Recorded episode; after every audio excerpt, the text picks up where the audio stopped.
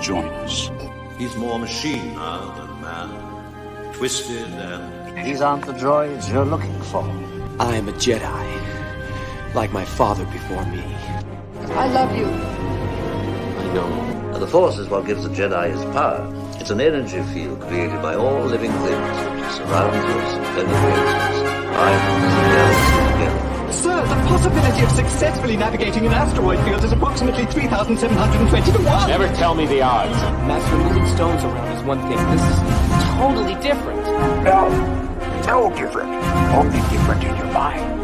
You must unlearn what you have learned. I find your lack of faith disturbing. Ah!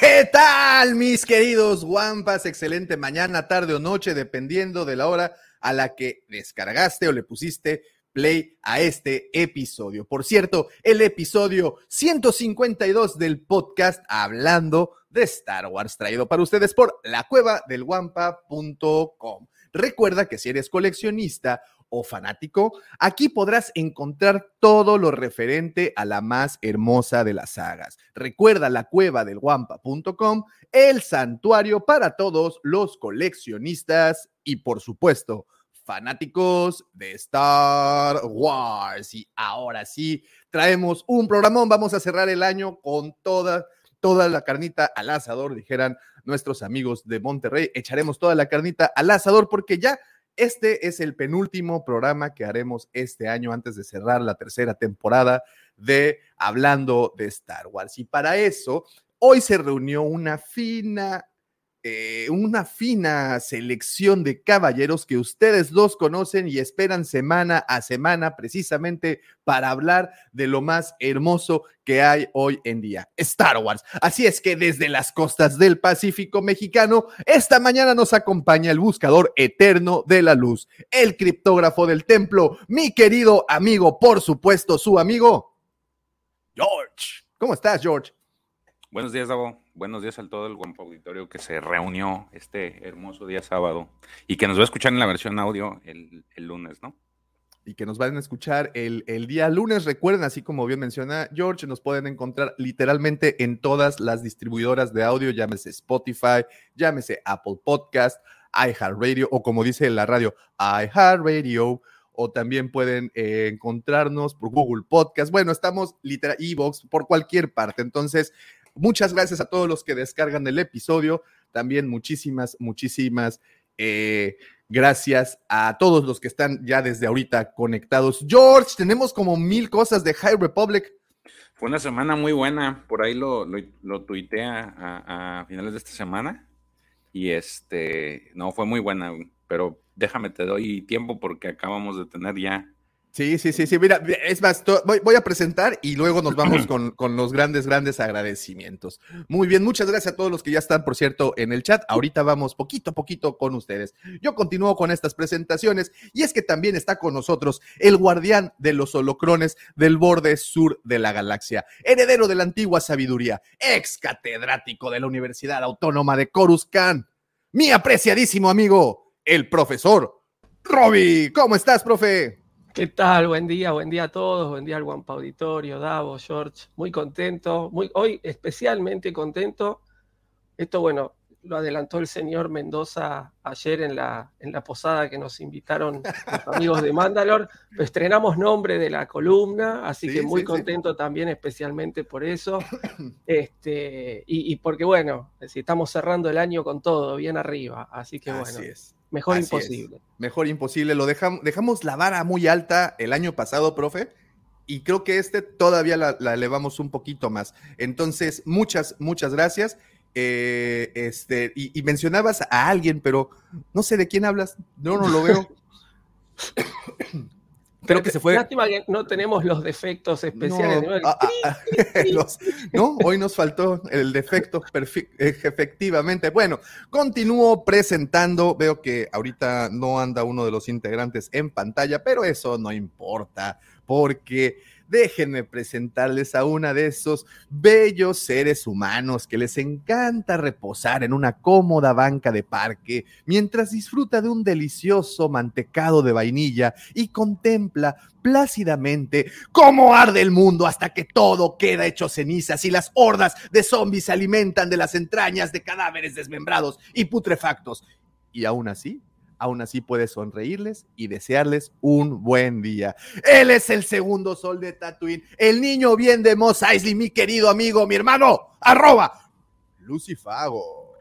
Buenísimos días tengan todos ustedes donde quiera que se encuentren. Muchísimas gracias por acompañarnos, a ustedes que están aquí tempranito con nosotros y a todos los que nos están escuchando en la vía eh, podcast, en un audio. Muchísimas gracias por tomarse el tiempo con ustedes. Espero que estén teniendo un sábado maravilloso, en algunos casos un lunes. Señores, mi querido eh, George, mi querido profe, mi querido Davo Mático, muchas gracias por, por permitirme seguir en este programa una disculpa a los muchachos del, del, grupo de la Nación Guampa.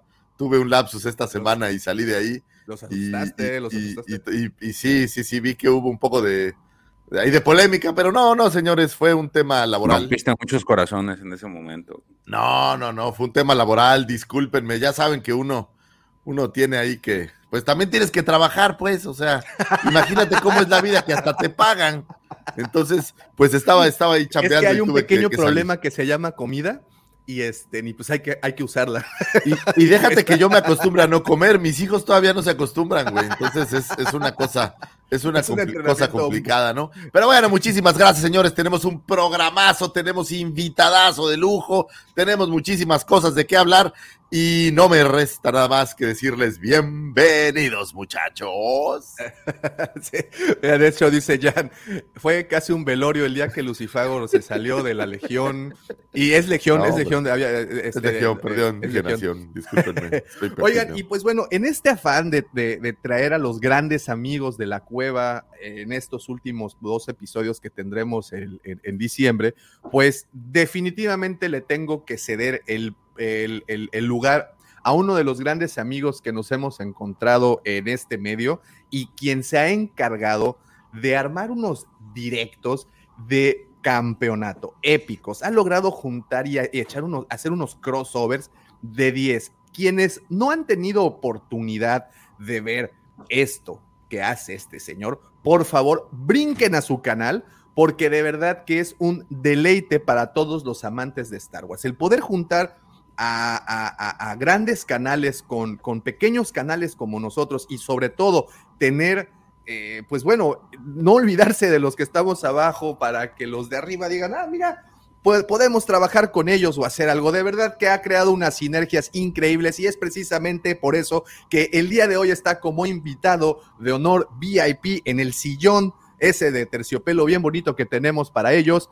Mi querido amigo Mariano desde Wolfie Collection. ¿Cómo estás, Mariano? Excelente mañana. ¿Qué tal? Buen día a todos. La verdad, un lujo estar acá con este panel estrella. De, la verdad que todos son unos genios. aprecio mucho esta invitación y la verdad que hacía tiempo que quería hacer algo con el, todo, el, equipo de la cueva. Así que es un lujo que, que Davo me haya invitado. Estoy muy, muy agradecido y muy contento. Y por supuesto le mando un gran saludo a la gente del chat, a todo- todos los que están ahí haciendo el aguante, ayudando y acompañando al proyecto de Davo y su, su staff tan, tan increíble. Siempre, siempre todo. De, y, es que sabes qué es lo, interesante que, entran a tus directos y veo a las personas. Llegamos a los directos del Wampa y aquí están estas personas.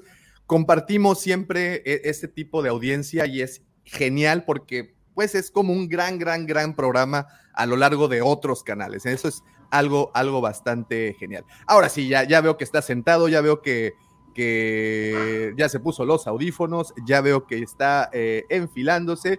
Y es que, permítanme ahora presentarles a este caballero. Lo conocemos como el caballero de la palabra discreta. Centinela de que si la riegas, ahí va a estar.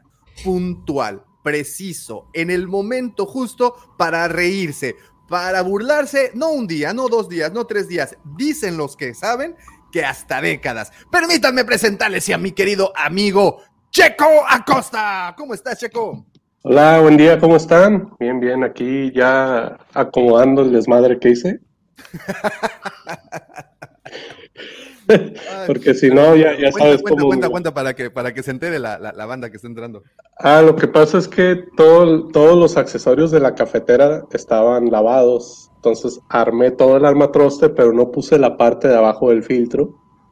Puse el café y se me, se me des- des- se- ¿cómo se llama? Se desparramó por todo el comedor. Entonces, Tuviste una bella fuente. así es. Amerita dos chanclazos, seguro, al menos. Ya sé, Al forma- menos. es buena forma, temprano, es buena forma de empezar mi onceavo año de matrimonio. ¿Hoy cumples 11 años? No, ayer cumplí Ayer, 10 años. hombre. Muchas felicidades, mi estimado. Muchas, muchas felicidades. pues, siempre, siempre de manteles largos. Lástima que no tenemos al muñequito del pastel, al que andaba de smoking ayer. Pero Este, No. ¿eh? No quiero decir cuál sí tienes, pero déjalo. Este, felicidades, Checo, hombre. No todos los días se llega a 11 años. No sé cómo lo, lo- no sé cómo lo logró tu mujer, güey. Digo, la verdad es que tú como sea, pero tu vieja aguantarte está cabrón. Es correcto, confirmo, confirmo lo dicho. Mándale Muy un abrazo. bien. Oigan, pues después de tantas, de todas las presentaciones, muchísimas gracias. Antes también quiero agradecerles a todos los miembros del canal que ya veo por acá presente. Veo, eh, veo a Giancarlo, anda por acá también. Gaby, ¿cómo estás, Gaby? Un saludote, buenos días. Eh, bueno, pa- para, parecer varios se nos quedaron dormidos, no solamente este, el señor eh, James Bond de Mendoza, pero quiero este, quiero darle un especial saludo y agradecimiento a nuestro querido Juanito. Juan, muchísimas gracias, carnal, siempre estar apoyando. Muchas, muchas, muchas gracias. De hecho, esa fue para, esa justamente va para Wolfie, pero, pero, pero tiene una colección, ¿eh?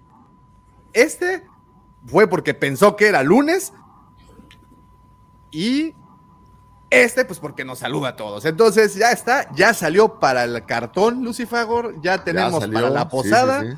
Ya que no sea tenemos para- Nochebuena. Sí, no, no, no. ¿Cuánto cuesta el cartón de Nochebuena? Se cuesta como 200 y fracción de pesos, ¿no? No eso es tan caro. No, ahí está, pues ya salió el cartón de Nochebuenas. Digo, para los que no están eh, familiarizados, Nochebuena es una marca de cervezas o un tipo de cervezas que se hace solo en estas fiestas decembrinas. Entonces, Sí, sí, sí. Y es, y es cara, ¿eh? No, no, no es así como que de la. Bueno, de la, de la línea eh, regular. Entonces, Juanito, de verdad, carnal, muchas gracias por siempre estar apoyándonos, por siempre estar echando la mano. Gracias a esos, gracias a esos superchats, este, este programa sigue y sigue mejorando. Algún día nos va a alcanzar para pagarle al señor Lucas y traerlo aquí al banquito de los acusados y presentarlo. Muy bien, bueno, pues habiendo hecho las presentaciones, también permítanme agradecerles a todas las personas que ya hacen el favor de seguirnos a través de nuestras diferentes redes sociales. Recuerden que nos encuentran como eh, la cueva del Wampa. Wampa se escribe con G de Guerra de las Galaxias y estamos en todas y cada una de ellas, incluyendo a la red más millennial llevada por la persona más millennial de este panel, que es TikTok y el señor Lucifagor, nuestro TikToker favorito. Fíjate que me metí a la, al, al- a la- a la- al perfil porque publicaste. Fui yo, perdón. Ah, fíjate que me metí, me metí a la- a- a- al perfil porque eh, publicaste un anuncio de la tienda, justamente. Es correcto. Bueno, no era un anuncio propiamente. Es que mi señora productora, como ustedes saben, es mi hija, estuvo trabajando en la tienda un tiempo y estuvo grabando videos de cosas de la tienda y bueno, pues se aventó ahí un, una pequeña publicidad. Seguimos haciendo nuestros pininos ahí en TikTok. Todavía nos falta pulir algunas cosas más, pero bueno, seguimos avanzando. Tenemos, fíjate, en vez de decir tenemos 14.600 seguidores, tenemos 91.500 likes, güey. Eso Ah, bueno, eso ya está, está, suena, es más rimbombante. es más Mira, también ya llegó, ya llegó el buen Nico Riquelme, también anda por acá. Se está juntando toda, toda la banda, así es que no, quede, no, no nos queda de otra más que decirles gracias muchachos, gracias por, por estar todo el año, todo el 2021, muy pendientes de estos programitas. Eh, muy bien. Bueno, pues ya lo saben, la cueva del Guampa, así nos encuentran como en todas y cada una de las redes. Y también permítanme invitarlos a dos grupasasazos. Uno de ellos es la Legión Wampa. ¿Qué es la Legión Wampa, querido George? La Legión Wampa es este grupo de WhatsApp del que hablamos, de que, que muchos sufrieron, rompió muchos corazones en estos días, es el estimado Lucy Fagor. Este, no, es el, el, grupo que tenemos de WhatsApp en el que ustedes se pueden integrar. Manden nada más su mensaje a, a, a, nuestras redes sociales y nosotros los agregamos a este, este lindo grupo en el que platicamos no solamente de la saga de Star Wars, sino de cualquier tema este, relacionado. La verdad es que es un ambiente muy chido. Este... Sí, fíjate que, eh, perdón por interrumpirte, George, pero eh, también recientemente regresé, había, había estado ausente un tiempo y ayer estábamos hablando de perritos. ¿Sí? y de qué tiernos son los perritos. Así es que no piense que todos los grupos de WhatsApp son tóxicos, señores. Este, este en particular es, ¿cómo poderlo decir, George? Es un, es un, es compartir información las 24 horas del día, los 7 días de la semana, los 365 días de la... Es más, ya parece que hasta conozco a las personas, en, eh, o sea, bueno, ya a los integrantes en persona y eso que nada más los leemos, ¿no? Entonces, gracias de verdad a todos los que están también en la Legión Wampa. Recuerden, como bien dice George, si quieren ingresar, pueden mandarnos un inbox a cualquiera de nuestras redes y con todo gusto les enviaremos un link para que se unan. Mira, también ya veo por aquí al buen Maxi que anda, anda haciendo su llegada. Y pues bueno, y también los invito a la Nación Guampa. Nación Guampa es nuestro grupo de Facebook en donde continuamos con esta y las demás conversaciones que surgen a lo largo de la semana. También ahí presumimos fotografías de las colecciones, de las nuevas compras, de los nuevos libros que estamos leyendo, en fin, un excelente grupo, personas finísimas quienes hemos conocido por ahí.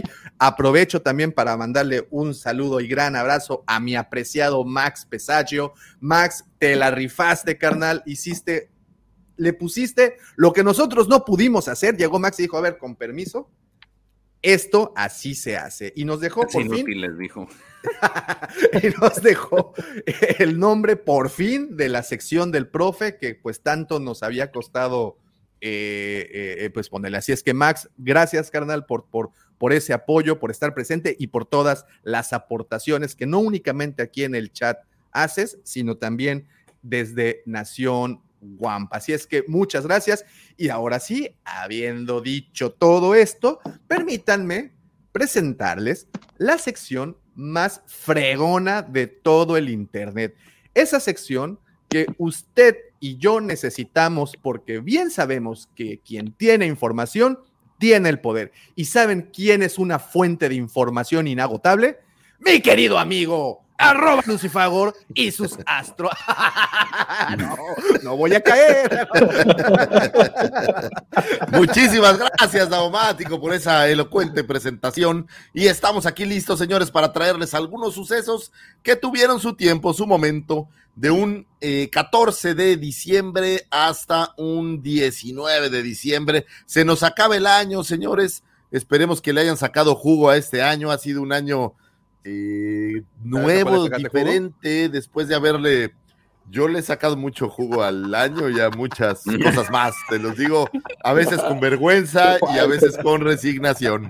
Vámonos con las efemérides, señores, 14 de diciembre del 2015 era estrenada The Force Awakens, la nueva apuesta de Star Wars junto con Disney. El despertar de la fuerza tuvo su preestreno en Los Ángeles el 14 de diciembre del 2015 y se estrenó el 18 de diciembre de 2015 ya en todos los formatos de IMAX 3D y demás.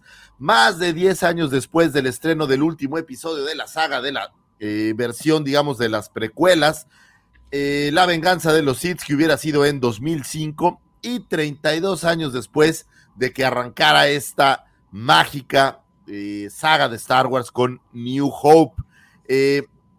Esta cinta, bueno, pues es la primera cinta que ya venía bajo el formato Disney, voy a decir, que ya era trabajada bajo los estándares de calidad de Disney. Era una producción de Kathy Kennedy, J.J. Abrams y Brian Burke, un guion de Lawrence Kasdan, eh, de J.J. y de Michael Andent, y bueno, una distribución de Walt Disney Pictures. Era una cinta con un presupuesto de 300 millones de dólares, que me parece que era una buena apuesta. Y bueno, pues esta cinta recauda 2.068 millones de dólares. Eh, siendo la cinta más taquillera de Star Wars eh, en general. Y bueno, obviamente fue todo un, descubrimiento para la gente de Disney, protagonizada por Daisy Rayleigh, Adam Driver, John Boyega y Oscar Isaacs, pues nos traían las aventuras eh, renovadas, pudiéramos decir, de, de estos, pues no eran todavía usuarios de la fuerza, digo, Rey en ese momento era solamente Rey, y cómo se transforma en esta versión mucho más, eh, pues, pues no sé si decir mágica, al final del día, digo, no son mis cintas favoritas, lo acepto, pero bueno, vamos a decirles una cosa más. Hace mucho tiempo en una galaxia muy muy lejana, Luke Skywalker ha desaparecido. En su ausencia, la siniestra Primera Orden ha surgido de las cenizas del imperio y no descansará hasta que Luke Skywalker, el último Jedi, haya sido destruido. Con el apoyo de la República, la general Leia Organa dirige una valiente resistencia, desesperadamente busca a su hermano Luke con el fin de obtener su ayuda para restaurar la paz y la justicia en la galaxia. Lea ha enviado a su piloto más audaz en una misión secreta a Jakku, donde un viejo aliado ha descubierto una pista que puede dar con el paradero de Luke Skywalker. Para que se den una idea, lo importante que ha sido esta cinta, no solo para Star Wars, sino para Disney, dentro de las eh, cintas más taquilleras en la historia, eh, se coloca en el cuarto lugar, solo le ha ganado Avatar por ahí, eh, Avengers Endgame y Titanic. Entonces, pues digamos que después de toda la crítica y quitando toda esta paja que siempre hay de lado, no podemos negar que The Force Awakens fue un gran éxito para la gente de Disney y para la taquilla. Y yo quiero saber, señores, ¿a ustedes les gustó The Force Awakens? Yo no voy a, a mí sí. primero. A mí sí. Yo no, soy, Sí, soy a mí también. volví a tener ocho años, lo dije hace cuando la vi por primera vez. y Sí, creo claro. sí. Yo creo que sí, sí, me, me, me, me gustó muchísimo. ¿No fue como este momento épico en donde llegaste a la sala de cine y te sentiste exactamente así, profesor? Como si tuvieras ocho años, como que estabas en un, en un lugar increíble donde ibas a vivir una experiencia que, que habías esperado como por tanto tiempo que volviera a ver cine. Sí, sí, sí, fue, fue volver, a, volver a la infancia, sí, totalmente. Cosa maravillosa. Bueno, pues eh, debo decir que... Más allá, más allá después de lo que uno pueda opinar eh, seriamente o críticamente, eh, fue una película que justamente, es decir, me quitó todo lo es cuando uno ve una película por ahí se pone medio crítico, ¿no? Entonces dice, ah, esto no, esto no. Esa la, la disfruté de principio a fin. Es decir, después, bueno, uno dice, esto va con lo que yo creo de Star Wars o no va con lo que yo creo de Star Wars. Pero es muy disfrutable, es muy disfrutable. Oye, y cuando ¿Sabes? la veías por primera vez tenías como esta expectativa, ¿no? O sea, realmente no sabías qué iba a pasar, entonces había Creo que pa- para mí hubieron dos imágenes con las que me quedé de esa película. Una de ellas es obviamente John Boyega cuando se quita el casco del, del Stormtrooper, que creo que es la primera vez en pantalla de cine que vemos que un Stormtrooper es humano al final, que para muchos fue eh, obvio, pues se sabe, se sabía, para quienes han seguido la saga, leído, etcétera. Pero verlo en pantalla y luego, pues, este, pues que era John Boyega, pues sí fue así como que. ¡Oh! Mira, Lando Calrissian tuvo descendencia. Bueno, lo segundo es Lando, que. es el hijo de Lando. Sí. Entonces dije, "Ah, oh, oh, oh". y lo segundo es, eh, la verdad es de que Abrams logró un trabajo de fotografía muy bonito con esa película. Me quedo con la imagen de Rey recorriendo el, el- el desierto de Jakku en su speeder y al fondo los destructores estrellados. Creo que nos dejó esa sensación que nos había dejado en un principio a New Hope, ¿no? De ver un mundo ah, pues destrozado por después de una guerra, ¿no? Que el, pues, en este caso era, en ese momento a New Hope fue la guerra de los clones y ahora pues sabíamos de la guerra civil galáctica, de la batalla de Jakku y todo eso. Y otra cosa con la que me quedé de esa película es con las persecuciones tan, tan trepidantes como se ve en el halcón milenario, que creo que nunca habíamos visto al halcón moverse de esa forma. Esas cosas creo que para mí fueron lo que me voló así. yo creo que no hay título más perfecto para una película de Star Wars que este, porque The Force Awakens era realmente el despertar de la fuerza después de tanto tiempo en el que había estado dormido la parte de cine, la parte de gran pantalla de Star Wars. Eh, me parece que fue, nos haya gustado o no, fue realmente volverle a dar eh, vida a, esta, este proyecto eh, y que también atraer nuevos fans, así que eso estuvo muy bien. Eh, y respecto al tema de lo que fue los trailers, los teasers que iban saliendo, yo me sentía un niño, fue una locura empezar a ver así eh, trailers, empezar a imaginarte lo que venía. Y la película, dentro de todo, para mí está bien, si bien obviamente tiene sus cosas, eh, pero creo que como película la disfruté mucho. Tal vez me hubiese gustado que salieran algunas cosas más, pero sin duda nos dejaba la vara bien alta para esperar algo muy grande dentro de lo que venía a ser episodio 8. Y también tiene, no sé cómo decirlo, pero tiene un, gran manejo del personaje de Han Solo. O sea, me parece que le hace un gran honor a un personaje de la trilogía original y a Leia también. Así que la verdad que me parece que estuvo dentro de todo bien. Eh, tal vez, eh, como digo, podría haber sido mejor, por supuesto, pero me parece que fue, fue dentro de todo una buena película para empezar una trilogía y también un gran homenaje a episodio 4, nos gusta o no, eh, creo que también le hace un buen homenaje. ¿Qué tal esa escena? Y es de las que a mí se me quedaron muy grabadas, donde Kylo Ren detiene un blaster, un rayo de un blaster con la fuerza y, por primera vez ves ese gran poderío de Kylo Ren y empezamos a tener todas estas pues como ideas, ¿no? Como estas teorías de que iba a ser el más poderoso de todos los Sith que habías escuchado y, y esa parte es la que a mí me encantó. Este momento en donde empiezas a especular, en donde empiezas a imaginar, ahora qué va a suceder, ahora qué es lo que sigue, ya nos dieron este gran villano, y bueno, pues es, una, un, gran regreso para, para la gente que éramos fan y para la gente que no habíamos tenido en ese momento ya 10 años sin una cinta, bueno, pues, pues fue un momento épico. Pero me lo fueron 10 años, ¿verdad? Después, bueno, del 2005, sí, 10 años. 10 años después, y bueno, y, fíjate que. la primera cinta de Disney también, ¿no? Que esa es otra. Fue la primera de Disney y poquito después de que Disney comprara. Entonces es una cosa, es una cosa interesante. Sigamos, señores. Ahí les va otra gran efeméride. Por ahí un 15 de diciembre de perdón, Perdón, perdón, es que tengo una yo para el 14. Perdón, perdón, rapidísimo. Ah, el, 14, que es el próximo martes, es cumpleaños de mi cachorrita. Cumple 8 años, mi querida Emilia hermosa. Y, sé que me está escuchando por allá. Este, pero si no, le voy a poner el video. Te amo, mi amor. Tú, sabes lo que significas para mí. Listo.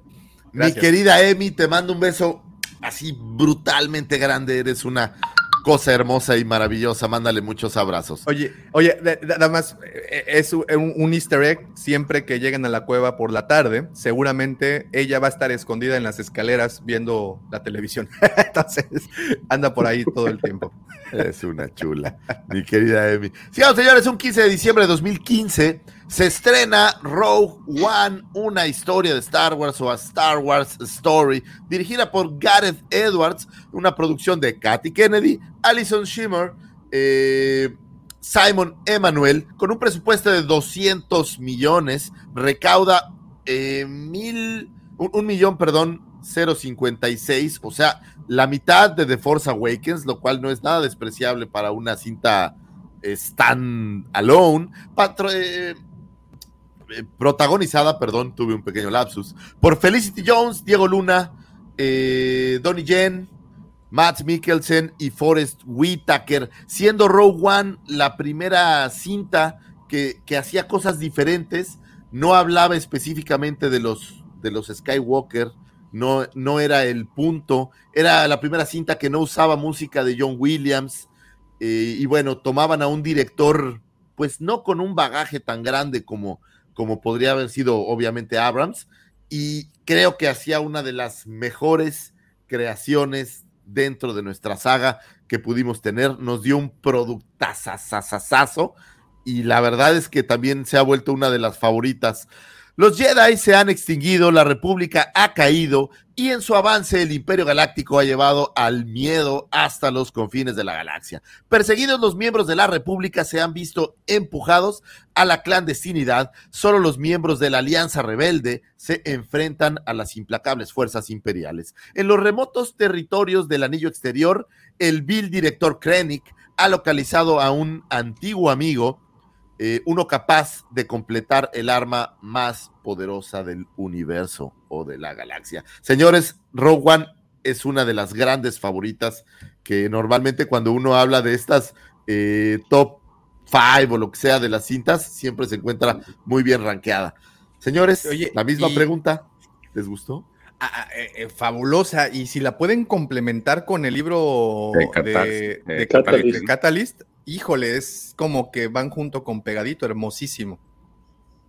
Yo esa la vi en San Luis Potosí. Estaba fuera de mi casa por, temas de trabajo y me tocó ir a- en, en el equipo que íbamos allá a San Luis. Había otro Warsi y nos tocó ir allá a verla. La. Esa es la única que he visto en, ¿qué es? En 4D. Es la última vez que lo voy a hacer, de hecho.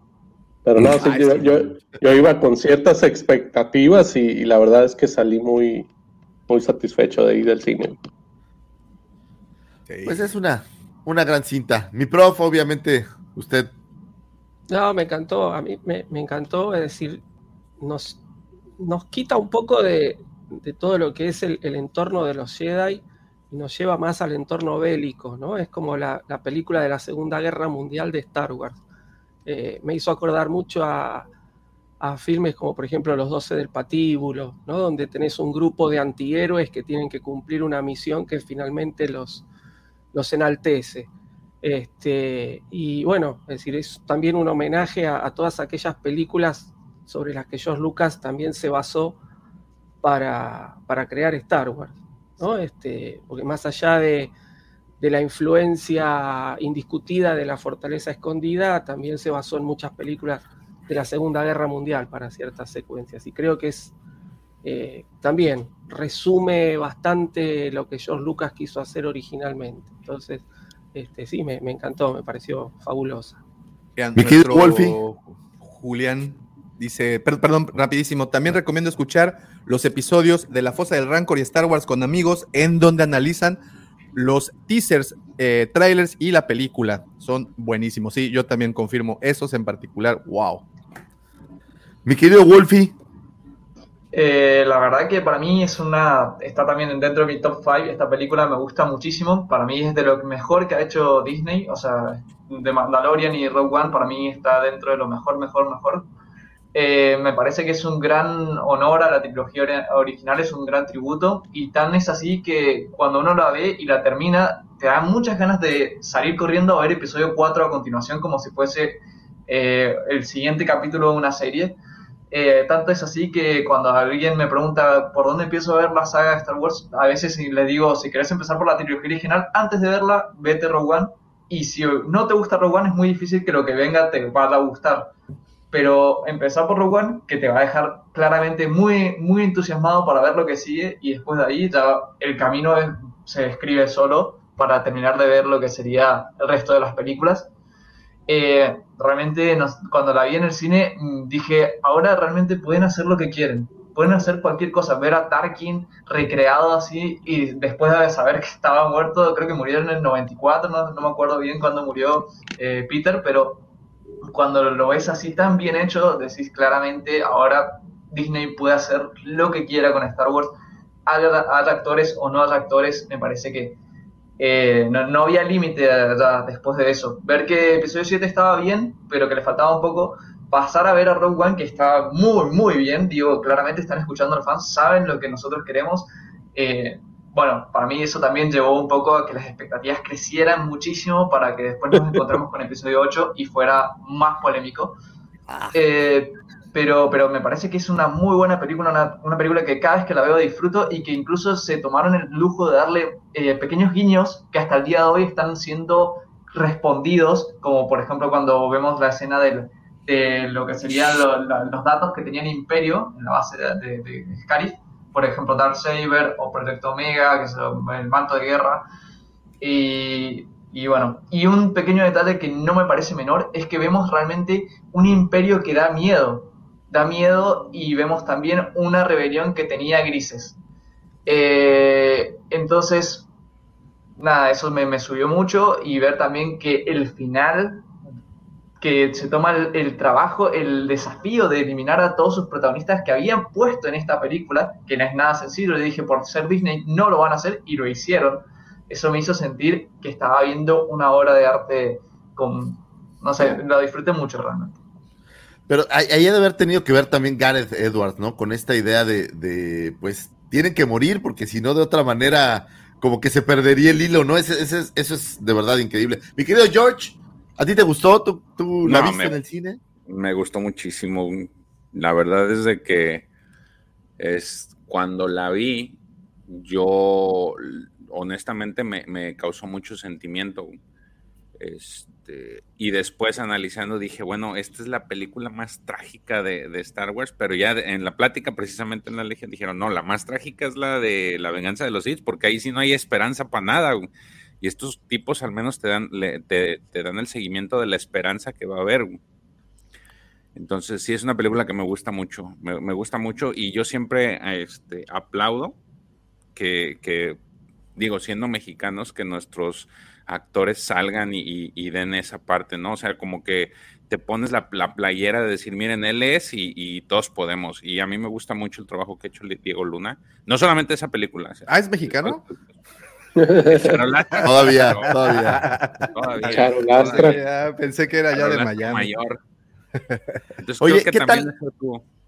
¿Qué tal esa conexión ahorita que decía Wolfie de, de cómo conecta también con New Hope?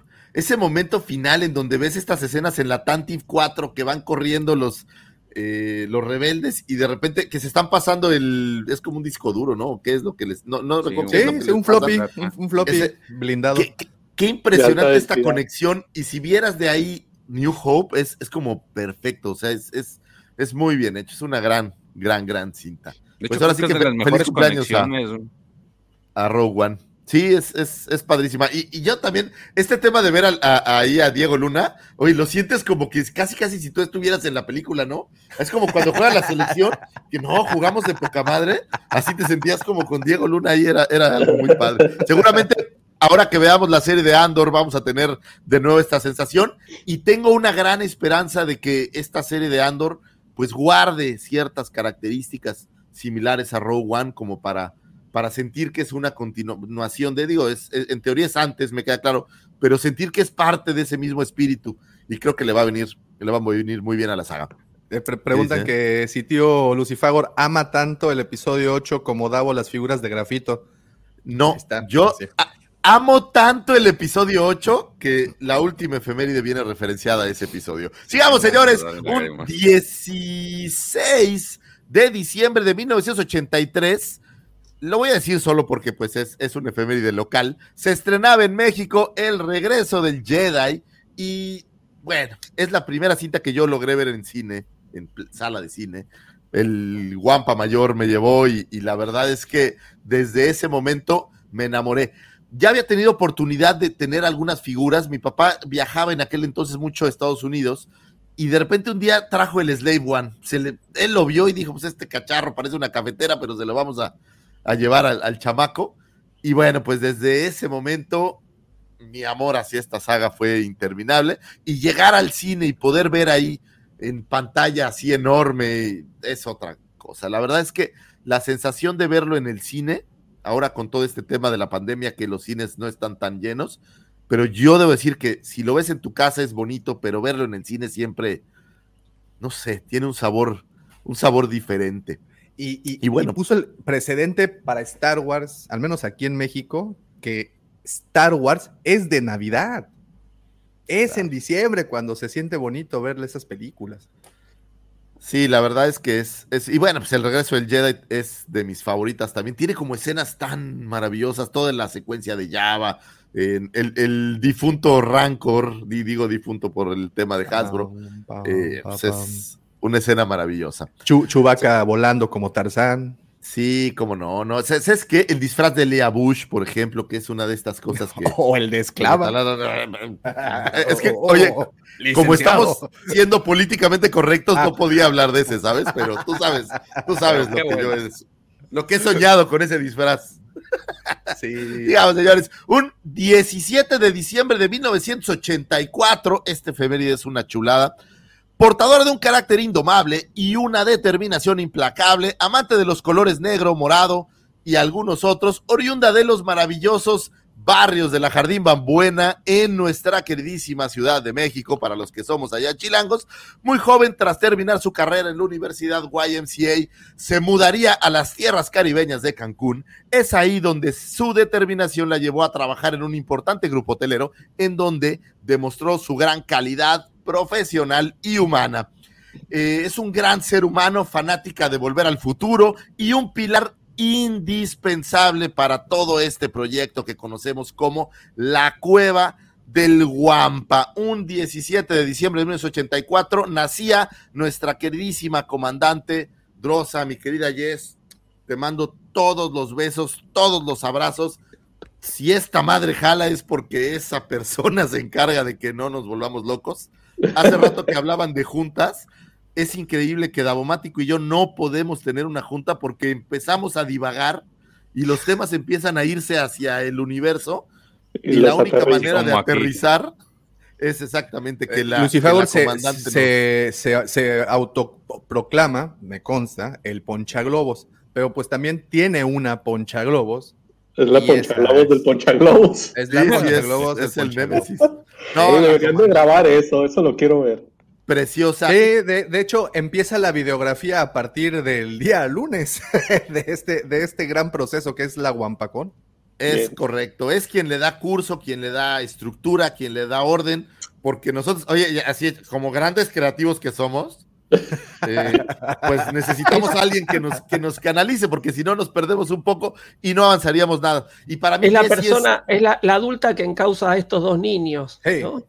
Sí, algo, algo así. Mi querida Algo Jess, que es como mi, le digo que es como mi hija mayor, es la más grande de mis hijas, la adoro, le mando muchos besos y muchos abrazos, mi querida comandante. Suegro, Pásala, pásala bien. Abusado, chavo, ¿eh? Porta- No, pórtate oye, pues mal es y que vas también- a ver, ¿eh? también tengo que decir que pues es la, la propietaria de, del Oye, corazón por- del pórtate mal y te voy a presentar otra. No, no, no. Sigamos. Besos, mi querida Jess. Y bueno, un 17 Abrazo, de diciembre de 1973 eh, llega al mundo una de estas personas que no la odio, porque quiero que sepan que no es odio lo que hay en mi corazón, pero tantas y tantas veces he, querido que se hubiera roto una pierna o le hubiera dado diarrea o algo y no hubiera llegado a una entrevista para evitar un desastre de proporciones épicas.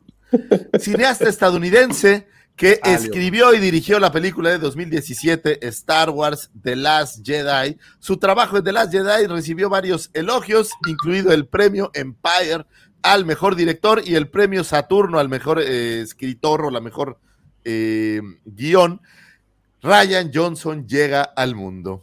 También eh, conocido porque en teoría iba a desarrollar una nueva trilogía para la gente de Disney y lo cual recientemente han confirmado que se ha cancelado. No voy a decir que lo siento con algo de placer, pero la verdad me tiene muy contento que no haga más cosas Ryan Johnson de Star Wars porque es verdaderamente terrible. La carrera cinematográfica de Johnson comenzó en 2005 con Brick, una película independiente que escribió y dirigió él mismo. Su debut fue aclamado por la crítica en el Festival de Cine de Sundance. Johnson pasó a escribir y dirigir la exitosa película de ciencia ficción Looper, que se estrenó en 2012. Looper es esta cinta donde aparece eh, Hayden. ¿O estoy equivocado? sí, sí, no, sí, es ¿No? esa. Sí, Que Ah, sí, sí. como que desaparecen, se teletransportan de lugares o alguna cosa No, no, ¿eh? así. ¿No Esa, esa que no está es tan con. Bruce Willis y. Ah, entonces estoy Y se pero- queda con gente del pasado y del futuro. Y Pero no tiene Hayden. Christensen una que se llama Looper también. no, se Yo llama que Jumper. Ah, Jumper. Jumper. Jumper y Looper, digo, es casi lo Same mismo. shit. Same shit, ¿no? El trabajo de Johnson en The Last Jedi comenzó poco después del 2014. Después de, comple- de que, eh, completar la cinta, Ryan Johnson escribió y dirigió y produjo la cinta de misterio eh, Knives Out, que entiendo que es una gran Muy cinta. divertida. La Es muy verdad, divertida. la verdad, yo, sin, dejando de lado mi odio, o a lo mejor sí me contaminó, a mí me dio un poco de flojera, pero, pero yo, bueno, yo es- sí- yo siento que empieza lento, pero a mí se me hizo muy divertida. Yo me reí mucho. güey, sí. Es- me gustó. La, la otra, Bueno. la de Looper, no la he visto, pero esa a mí me gustó mucho. Muy divertida. oye, y este es para Y en este podcast ya estamos de acuerdo en que Last Jedi es una basura, ya estamos de acuerdo en que es una pésima película. Ya Davomático y yo lo hemos platicado, los No, muchachos no, también no. me lo han confirmado. No, no, no, no, no. Y bueno, no, no, que no, no, me- tenemos- de, de- de hecho, Wolfie está como testigo que en su directo del miércoles Ah, sí, se recibieron varios misilazos y guardé compostura, no dije nada y voy a continuar, no voy a decir nada. Pero no, no estamos No. de acuerdo en eso. No Oye, se crea amable a Guampa Auditorio, eso no, No. es cierto. Davo no, no se baja de su rancor. Ay, No, No, yo no, estoy no, no. tratando de que, de que veas, veas más allá de lo evidente, como si trajeras la espada del augurio y te des cuenta de la basura que hizo Ryan Johnson. Y, y, pues despedazó la trilogía. Es más, es gracias a Ryan Johnson que la trilogía de Disney es una basura. Echó a perder todo lo bueno de lo que hablamos de, de Force Awakens. Ryan Johnson lo tomó, lo hizo pedazos y lo tiró a la basura. Y bueno, pues Este. ¿Qué te digo? JJ trató de rescatarlo, pero creo que ya el daño, el daño estaba hecho. Pero bueno, feliz cumpleaños al señor Ryan Johnson. No tenemos nada en su contra, solo en contra de su Ah, bueno. trabajo con Star Wars. Le, le estabas echando porra. Qué suerte. No, no, no, yo soy un. Puede, puede dormir tranquilo, Ryan Sí, Johnson. sí. Se puede es decir algo como- positivo como- también. Ryan, si nos estás escuchando, te estamos ayudando, ¿eh? No, no, no que te estamos tirando. Es como decir, no le deseo mal, pero que no regrese para acá.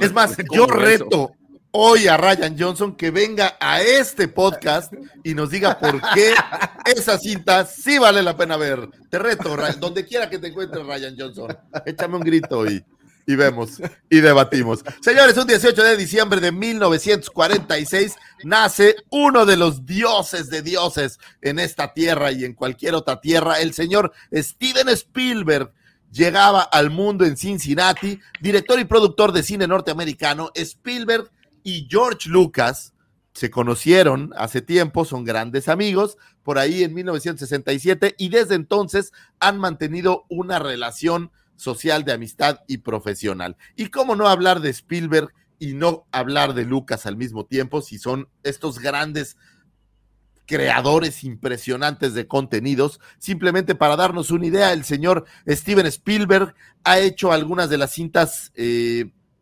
pues más emblemáticas del, no sé si es sci-fi o cómo Es más, llamarlo, yo, pero yo creo que esta lista, Lucy Favor, de películas la podría resumir. ¿Cuáles son tus tres películas favoritas de Spielberg?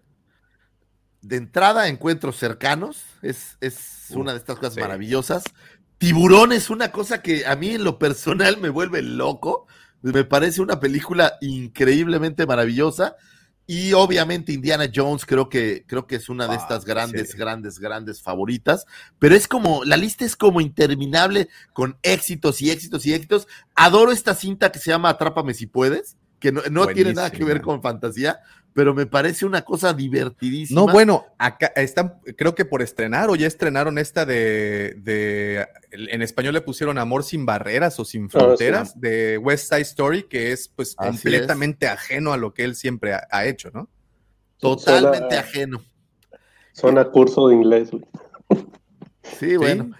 Y, y bueno, sin- ah, tiene, me parece que cinco premios de la academia. Por ahí trae premios por E.T., por. eh, aquí lo tengo: Cazadores del Arca Perdida, por Encuentros Cercanos, por El Color Púrpura, que también es una cinta que no tiene nada que ver con lo que nomara- normalmente hace, y la lista de Schlinder.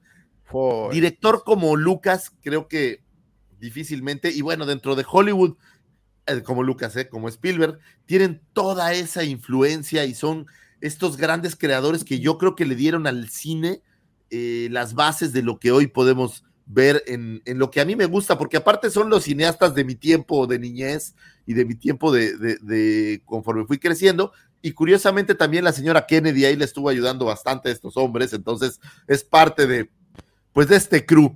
Eh, eh, fue Spielberg quien presentó a Lucas, a John Williams, por ejemplo. Imagínense qué tan importante es para nuestra saga Spielberg, que fue quien le trajo al músico que le diera tanta vida a nuestra queridísima saga. Y bueno, sabemos que posteriormente se dedicaron a hacer estas cintas de Indiana Jones, que son realmente maravillosas.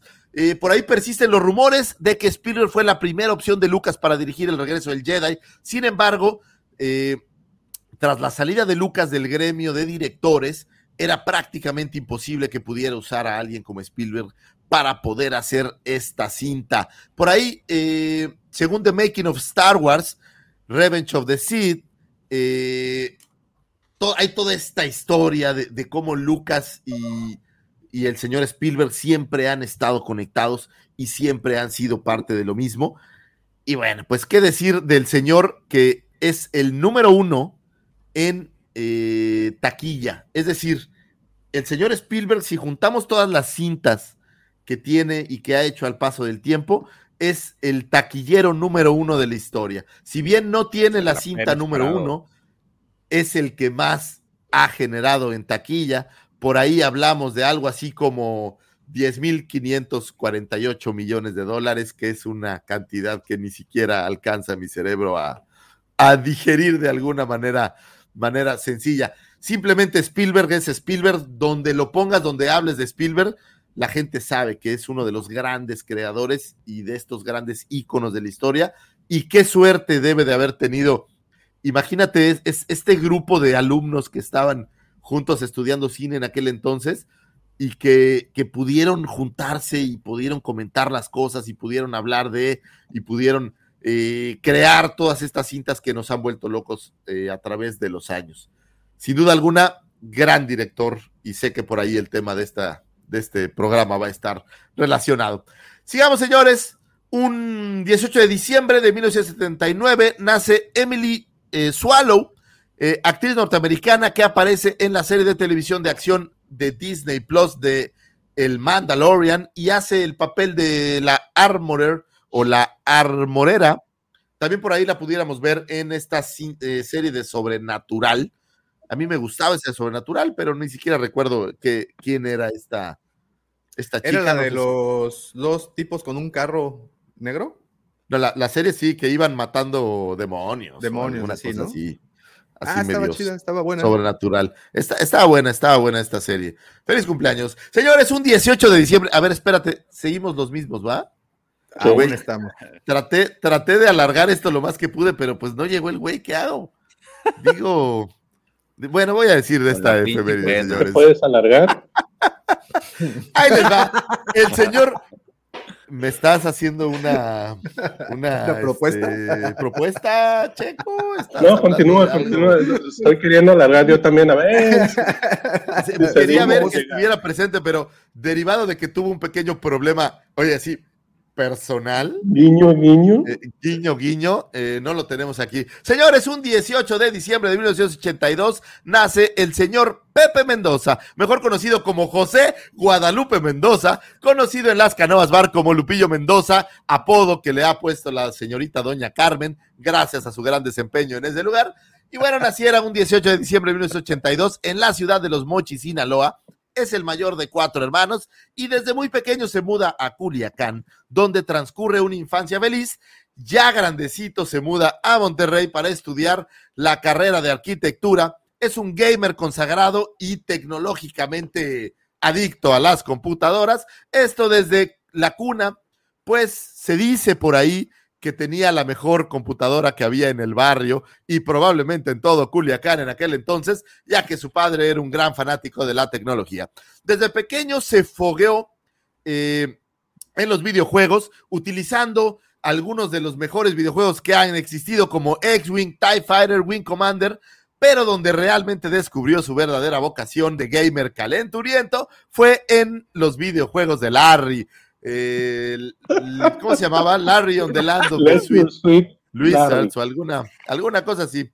Eh, es un patriota de corazón y un rayado incorregible, tomatero presumido y fanático de la saga de Star Wars hasta el tuétano, fan del cómic, manga y de la ciencia ficción en general, defensor de los precios justos que hay que pagar en la vida, Lord Griller por excelencia eh, y macho alfa que fuera recientemente un poco, voy a decir un poco nerfeado en este tema de ser el macho de la casa, pues creo que eso ya ha cambiado un poco. Creador de la versión eh, regia de la mirada de Thron e imperdonable imitador de Robocop, parte del crew fundador del podcast The Jedi, The Sith and The Rebel, y hoy en día comparte con nosotros, con este hermoso grupo, eh, los créditos de ser parte de la Cueva del Guampa, hablando de Star Wars, este increíble podcast y este colectivo. Mi querido Pepe Mendoza, donde quiera que te encuentres, te deseo que te eches una pancita o algo, una birria o algo,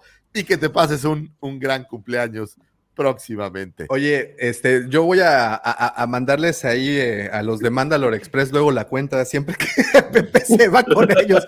Nunca llega.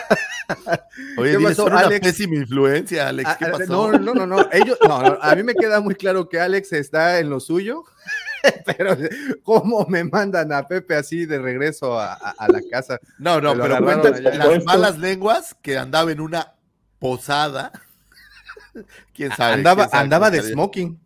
O sea, Andaba de smoking en Pepe una estaba en YouTube en que- smoking. A mí se me hace que es una cosa muy extraña. Señores, estas fueron las astroefemérides. Espero que hayan encontrado información útil y valiosa para comenzar su día, para poder traer datos y poder comentar con la gente. Señores, este mundo se hace a base de hablar, hay que platicar, hay que crear, hay que debatir. Y bueno, puede ser que no te guste Ryan Johnson. ¿A ti te gusta Ryan Johnson, Daumático? O sea, no él, pero sí su Ah, trabajo. Sí, sí, sí, ah, está bien. ya Tengo que Bueno, aclarar. puede ser que no te guste, pero lo importante es que podamos debatir y platicar estos temas para llenar nuestras mentes de información. Señores, muchas gracias por escucharnos. Muchísimas gracias, señor Lucifagor. Muchas gracias, como siempre, por aportar tanto a nuestra cultura, tanto a nuestro conocimiento. Gracias por darnos ese tema de conversación para romper el hielo cuando uno va en la ruta rumbo al trabajo o está atorado en el elevador con Lupita, la de recursos humanos, que es, por cierto, donde Pepe va a ir a primera hora el día lunes, dicen por ahí. Lo vamos a mandar con, ¿Con pluma sanción con plumita azul, afortunadamente. Y mira, aquí dice eh, Alex de Mandalore Express. No nos hacemos responsables, el señor ya está bastante grandecito. Oye, dice Alex, ya estaba ebrio cuando entró. Aparte, ¿no? no nos responsabilizamos por lo que hace antes. Pues bueno, muchísimas gracias. Señor Lucifagor, también Gracias. muchas gracias a las personas que están en este momento conectadas. Gracias por estar comentando y obviamente enriqueciendo. eh, ah, por, ya te mandaron felicidades aquí todos de tu cumpleaños. Este, ¿cómo se dice? Gracias por, por estar comentando, ya, gracias por estar eh, compartiendo todos los conocimientos que, bueno, obviamente enriquecen tanto el programa. Eh, saludo rapidísimo a todos los miembros del canal, pero también está por aquí nuestro brother Casadi. Banda, porfa, dejen su like, así ayudan a la conservación de los guampas en peligro de extinción. Recuerden que tenemos este programa fuertísimo para la conservación, en donde el señor Lucifagor está encargado de obtener, digamos que la semilla mágica que el guampa este, Me dicen Juanito, el de los frijoles mágicos, porque tengo La semilla semillas mágicas. Semisemillas. el saca semillas, le dicen. El semillas. El, te- ¿Ves, ves que el techa, luego sí te no, no, Le techo nieve de el guampa. techa semillas. Discúlpenos, señores, yo sé que es muy temprano. Wolfie, pues, bueno, perdóname, te eh, juro que no siempre somos así, o sea, estos Ah, somos no, guapos, la verdad, perdóname. somos así. Ay, que- que de sí, nos, nos Oye, me no, está, me está viendo mi mamada, Bomatico. Yo te voy a decir algo, eh, Mariano, te voy a decir algo. A mí me viven pidiendo disculpas desde aquella primera vez que me invitaron y que no son así, pero siguen siendo. Así que Profe, quiere decir que llevamos un año, llevamos un año disculpándonos, profe. De, de hecho, de hecho, dicen, dicen, dicen que si compartes muchas veces el, el like, te vas a volver así. Así es que entonces, mucho cuidado. Eh, no, mamá, sé que me estás viendo, mamá, papá, los amo, pero no soy así siempre, solo, solo Oigan, y bueno, aprovechando precisamente que está nuestro querido Mariano de Wolfie Collection aquí con nosotros, vaya, si eh, hemos eh, intentado estar invitando diferentes canales para platicar mucho del proyecto, porque al final si compartimos algo es el gran amor por la saga eh, y pues obviamente el tener oportunidad de platicar con personas que también son apasionadas al respecto, pues siempre es muy enriquecedor. Y lo que nosotros buscamos y hemos estado, creo que, logrando de sobremanera, es precisamente que la comunidad Warsi que hable español crezca. Y, gracias a canales como el, como el tuyo, Mariano, la comunidad sigue y sigue creciendo. Y, de verdad que hace rato te decía, bueno, yo veo a veces cuando estamos en los lives o cuando estás en, los, en tus directos, veo eh, amigos que están conectados en este momento, que están en tus directos y luego vienen a estos. Entonces, pues al final somos parte de este, de esta, ¿cómo llamarle? Bioma llamado podcastósfera, YouTubestósfera, no sé cómo ponerle, pero de verdad que nuestro trabajo es reconocer a los que se suman a este gran esfuerzo por generar contenido para una comunidad en español.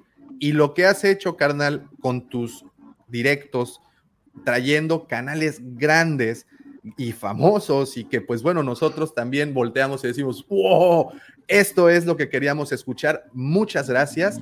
Te has llevado una gran chamba en eso. Y pues por favor, Wolfie, es tu pantalla, es tu micrófono. Platícanos un poco cómo nace el proyecto de Wolfie Collection. Eh, bueno, primero, gracias por lo que decís. Significa mucho sobre todo porque, como saben, todos estamos metiendo siempre mucho esfuerzo personal para llevar a cabo nuestros proyectos, así que eh, que alguien lo reconozca de alguna manera siempre está buenísimo. Eh, y la verdad que hay muchas cosas que uno tiene que poner eh, de, su parte para que estas cosas funcionen, pero por supuesto si, si los invitados no se quisieran sumar, si no pusieran la onda que ponen, realmente tampoco sería posible y también a quien le debemos mucho es a la gente que está al otro lado apoyando nuestro proyecto, viéndonos con un like, y con otras cosas, siempre la verdad se, se, se, agradece muchísimo llegar a gente que tal vez no conocemos, que tal vez nunca veamos en persona, pero están ahí apoyando como un amigo más de toda la vida. Así que es un lujo contar con esa comunidad tan sana. Y a mí me pasa que en realidad yo soy uno más y siempre me he considerado uno más de los que están ahí del otro lado eh, viendo eh, contenido de distintos creadores de contenido, de distintos youtubers, de distintos stream, eh, streamers y desde, desde hace tiempo atrás que vengo eh, siguiendo el contenido, eh, me pasa de que yo vivo en Mendoza, eh, seguramente el profe debe saber, pero Mendoza mm, es mucho más chico que Buenos Aires, es una ciudad que está muy cerca de Santiago de Chile, de hecho a veces nos dicen que hablamos como chilenos, y mm, nos pasa de que me, me pasó que no había mucha gente que, con quien pudiera compartir este fanatismo de Star Wars. Así que, y también yo quería aprender mucho más y como ah, no llega mucho contenido a Argentina y en Mendoza menos, eh, empecé a buscar contenido en YouTube, donde en esa época los únicos canales que habían eran de, Inglaterra, Estados Unidos, no había casi nada o nada de México o habla hispana, eh, hasta que empezaron los grandes canales en su momento, que me acuerdo, por ejemplo, Yeshua, que empezaba con esto, que, usaba ni siquiera él se grababa su voz, sino que directamente escribía los diálogos y se reproducían en, con este, no sé si cómo se llama, no sé cómo se llama el, reproductor. Eh, y bueno, poco a poco, así, desde el día uno estuve para muchos canales ahí del otro lado apoyando, ni siquiera era Wolf Collection, sino simplemente como Mariano. Eh, cosa que también me, me, ayudó a forjar una amistad eh, de alguna manera con Chacho Collection, por ejemplo, y ese pequeño detalle fue algo que ayudó también a construir eh, a Wolf Collection eh, como un proyecto en YouTube. Pero quien realmente apoyó el proyecto desde el día uno, o sea, antes Wolf Collection se llamaba eh, Star Wars Duel of the Force, y era un proyecto nada más en Facebook que llevaba con mi primo. Y lo que pasó fue que poco a poco de alguna manera mi, co- mi colección se fue haciendo conocida y llegó a, a parte de, lo que sería el proyecto de Star Loser de Buenos Aires, quienes eh, en- entablé un diálogo, pude disfrutar un poco de lo que hacían, eh, son realmente especiales dentro del mundo de YouTube porque hacen algo a veces eh, diferente a lo que estamos acostumbrados, a mucha gente le gusta, a mucha gente tal vez no, pero yo pegué mucha onda con, con Diego especialmente y después conocí a Fede que, que están ahí en, la- en el liderazgo de este proyecto. Y les dije, yo quiero apoyar, quiero ayudarlos, no puedo invertir mucha plata en esto porque simplemente soy coleccionista y lo poco que eh, consigo en el trabajo lo invierto en esto y en otras cosas, así que dije, si puedo ayudarte subiendo videos de, de coleccionistas, de videos de, de- de- de figuras, de algo así, eh, contá conmigo. Y así fue como crece la parte de YouTube de Wolf, que sería empezar a subir estas columnas chiquitas de 5 o 10 minutos, eh, la que trataba de alguna manera eh, subir un poco de contenido, eh, explicando cosas que me parecían interesantes y también justificando un poco a veces compras que hacía para mi colección. Y así poco a poco eh, empezó a crecer ese proyecto y en un momento vino lo que sería de Mandalorian. Yo le dije, a Diego, tienen un proyecto que, es muy conocido, que tiene mucha gente del otro lado, ¿por qué no empezamos a hacer comunidad? Empezamos a sumar gente, eh, creadores de contenido de otras, de otras plataformas. Eh, estaba ahí como que el miedo de, de- hacer este salto, porque quien no lo hace a veces es un desafío difícil. Y ahí empecé con Chacho, ya que teníamos una, un diálogo, fue, fue que lo invité y de repente eso me abrió un montón de puertas para después invitar a más gente, pero siempre con el gran apoyo y la ayuda de- del gran canal que tenía, que, que- que tenía en ese momento Star Loser y a día de hoy sigue creciendo. Y como no me gusta molestar a la gente porque no quería sentirme que era como una especie de, de- de parásito de Star Loser, traté de englobar este proyecto también por separado para dejarlos a ellos descansar y de alguna manera también seguir aportando a Star Loser eh, a distancia.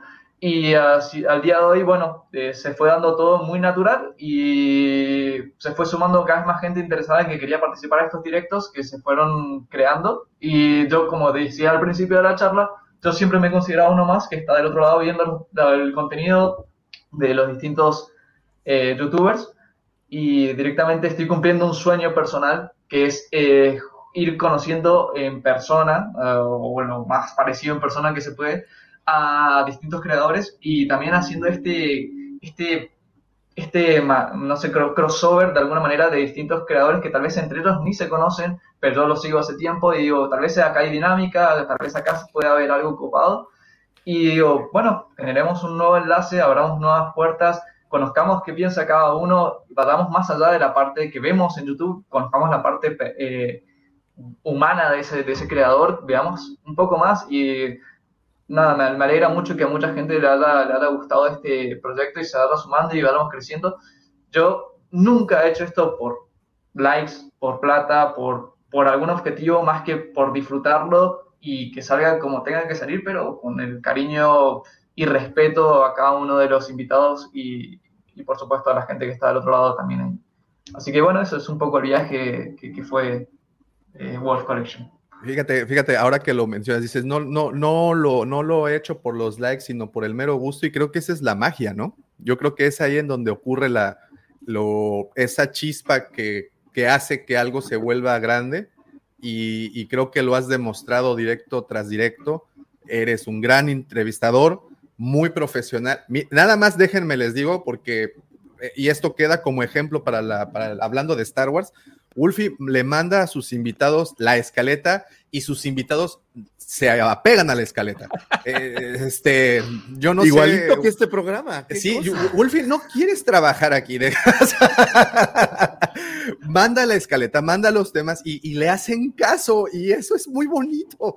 Y yo no sé por qué nosotros no podemos con eso, señores. Pero bueno, no eres tan oye- guapo. Discúlpame. Oye, rapidísimo, rapidísimo. Eh, Vader Orden 66 deja un super chat. Dice: Hola muchachos, quería contarles de una pieza muy hermosa de Star Wars. Le dejé el link en los comentarios. Saludos.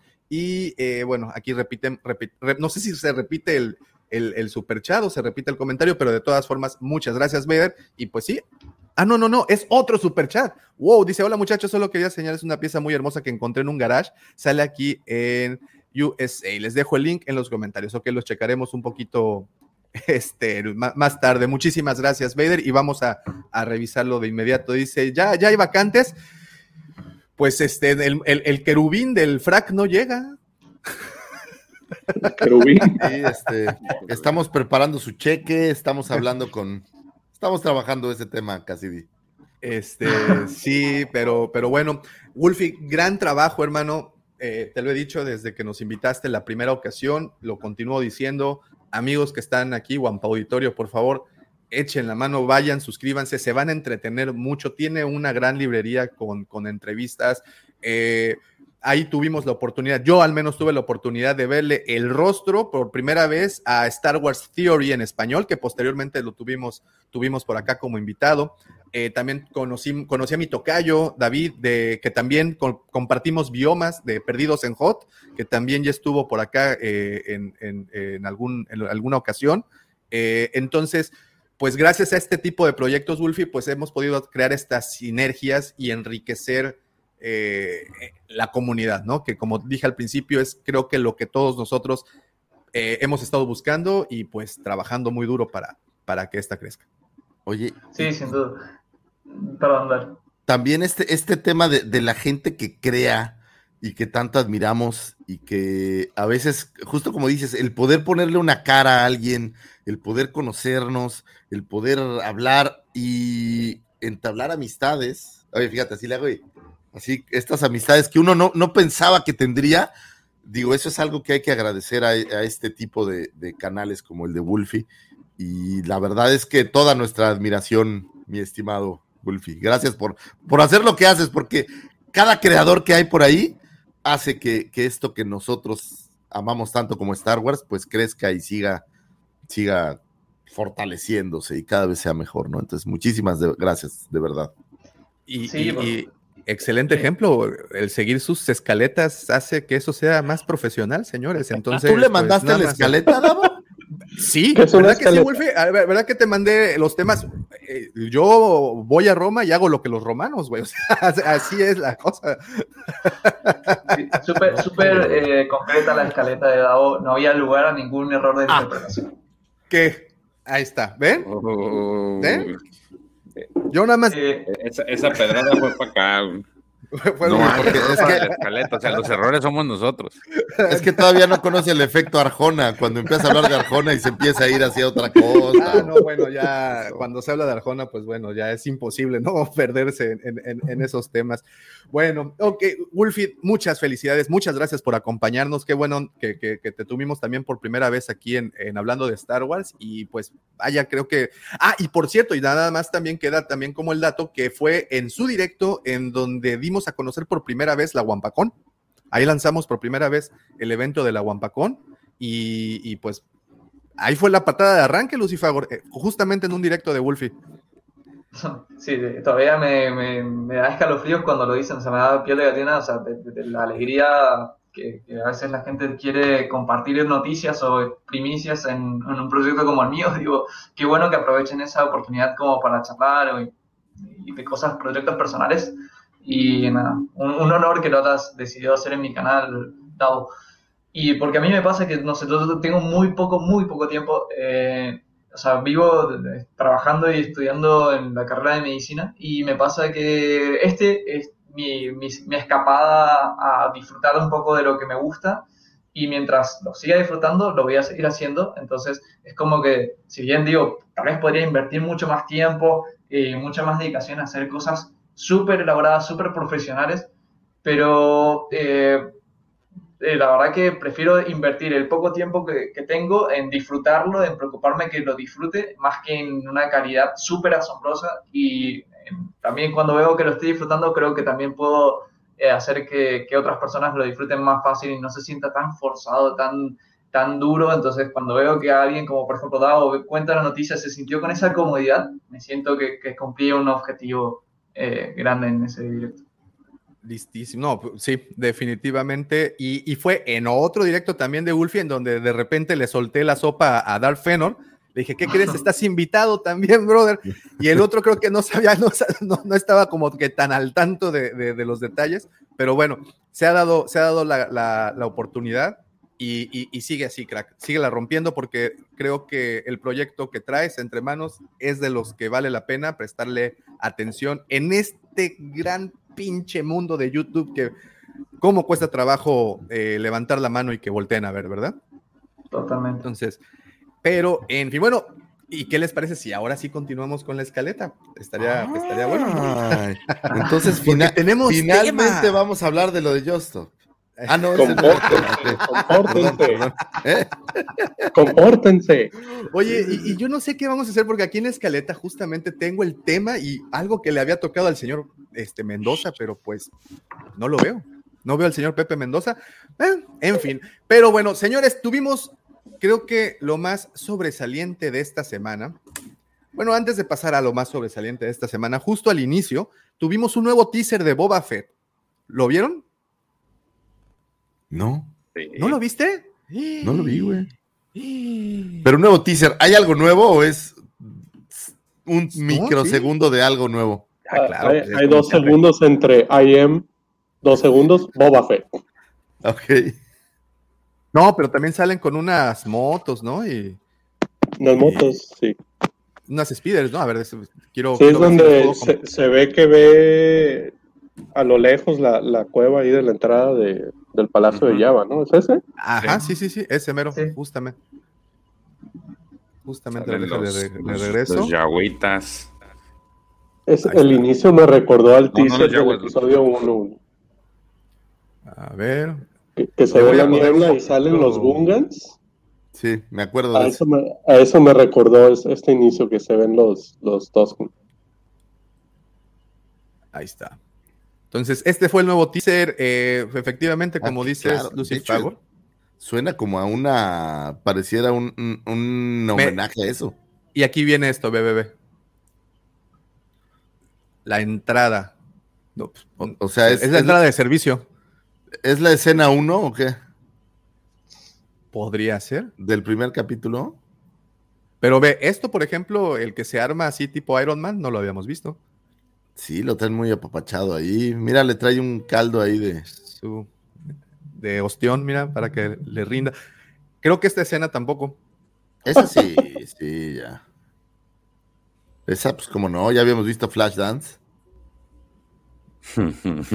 Esa ya. Oye, en Ese, vez de bueno, decir- esa, ese, el- la, la- la toma anterior no la habíamos visto.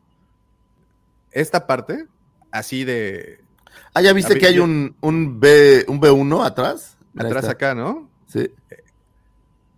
Y vemos a, pues a toda la, la, la- la banda Ah, malhechora. la corte celestial. Sí, Y las- eh, es aquí el los- druide que torturaba eh, Droid de Home, ¿no? Sí, sí, sí, sí.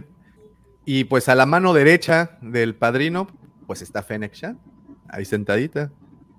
Ya la Eh, quisieras en tus piernas sentadita, ¿no? Eso, imagínate.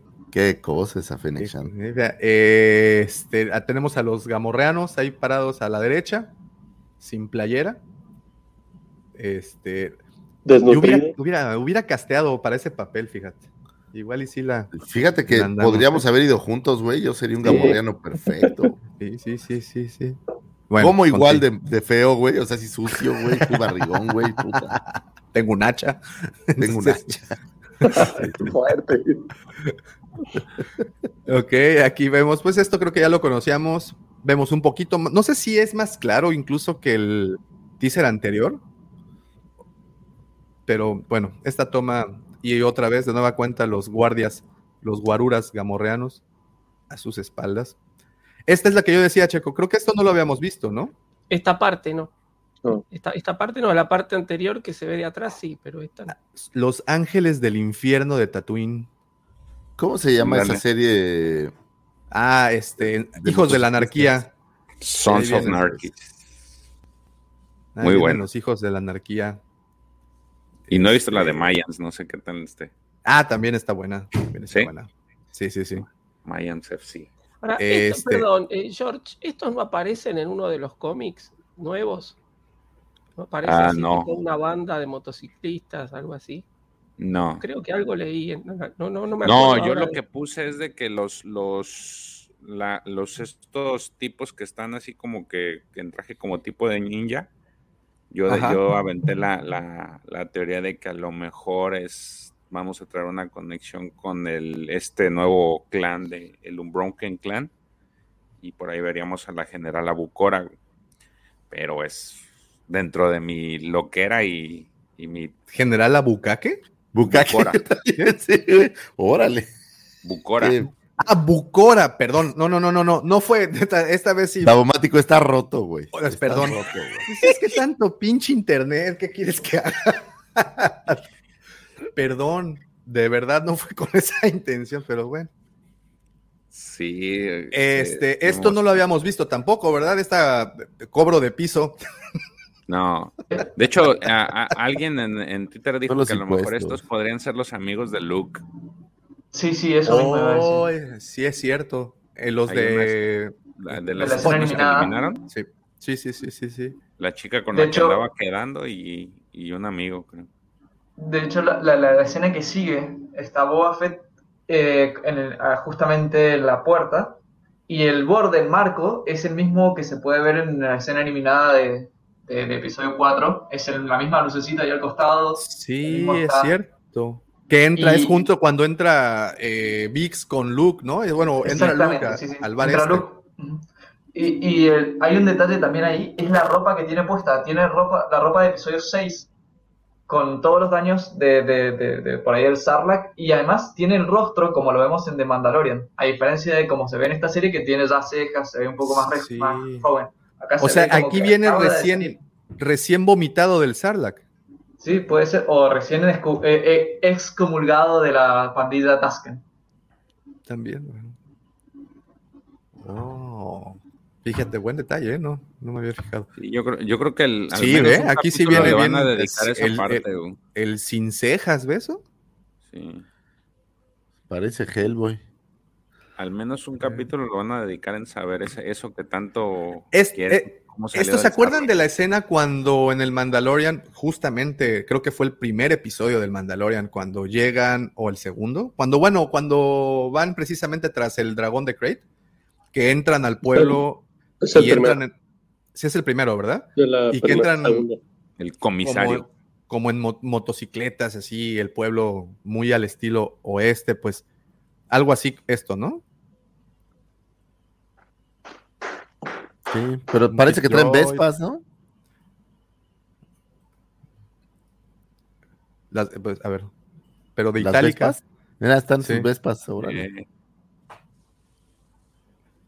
Ahí están los Eso ya lo Este- ah, visto, Este no lo Ah, conocía. eso no, no, eso no. no ¿Este es mi Twi'lek? fortuna, ¿va? Ah, no. No, no, no, no, no, este es como rojito. Es el papá de Ula, güey. Que se dedicaba a, Posiblemente. a- a- posiblemente. a regentear a unas. Este, ah, ese, ajá, es lo que te iba a decir. Justamente tiene toda la pinta de pimp, ¿no? de Sí, todo, todo. Bienvenido a la clase del placer. Es lo que está diciendo. Este fue el meme de la semana, ¿no? Se nos murió Esta imagen Rancor. fue el meme de la semana. Sí, estuvo excelente. Miren nada abajo, un rancor muerto. ¿No lo vieron? Ah, Sí, algo sí. que me hace pensar de que tiene una nueva bestia es que en realidad él se acerca con el trono, sentado al puro estilo de Java cuando se activa la rampa que se acerca a ver el show. O sea, no, si no se acercara parado, creería claramente que está viendo el cadáver, pero como se acerca sentado es que acaba de mandar a alguien a... ¿No será, será Munchi? no sé quién será que está debajo. Podría ser. Podría ser. Ok. Pero bueno, tendremos bestias, lo cual es fabuloso. ¿Que ya? ¿Fue todo? ¿Ya? Ahí acabó No, el pues, pedo. Sí, porque o sea, ahí es te un van loop. a poner los demás. Oh, ok. Ese, ese es el anterior. Es el primerito, ¿no? Ah, no, no, no. El, el anterior, justamente el anterior. Porque en, en el primero O no lo vimos nada del a Bacta. repetir. güey. No, no, es otro, es otro. Es Ah, no, otro, sí. es el, Es el el segundo. que sacaron la semana pasada. ¿Vieron que fuera de en Disney Ya Hollywood pusieron. Studios pusieron el trono? Sí. Sí. Sí, es el otro teaser. Bueno, Eh, me regreso, lo paso a velocidad regular, nada más ya para darle salida. Y, y pues ya que me comenten últimas opiniones al respecto. George, ¿cómo se llamaba el escuadrón este de cazarrecompensas del cómic que estuvieron hablando, que tenía el nombre chistoso, de mercenarios?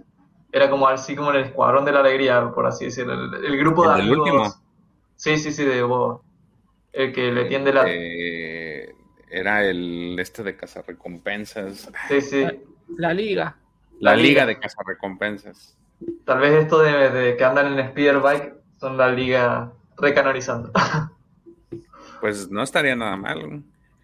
No Hemos visto nada. que últimamente agregan muchas cosas de Legends. Bien dice el profe, son cositas que están ahí como guardadas. Creo que también Víctor lo ha dicho. Son cositas que están ahí en la bolsita y las van sacando conforme se van necesitando. Que, digamos, para aquellos que les gusta mucho el tema de Legends, es, es oro molido, ¿no? El, el, el- Oigan. el recordar eso.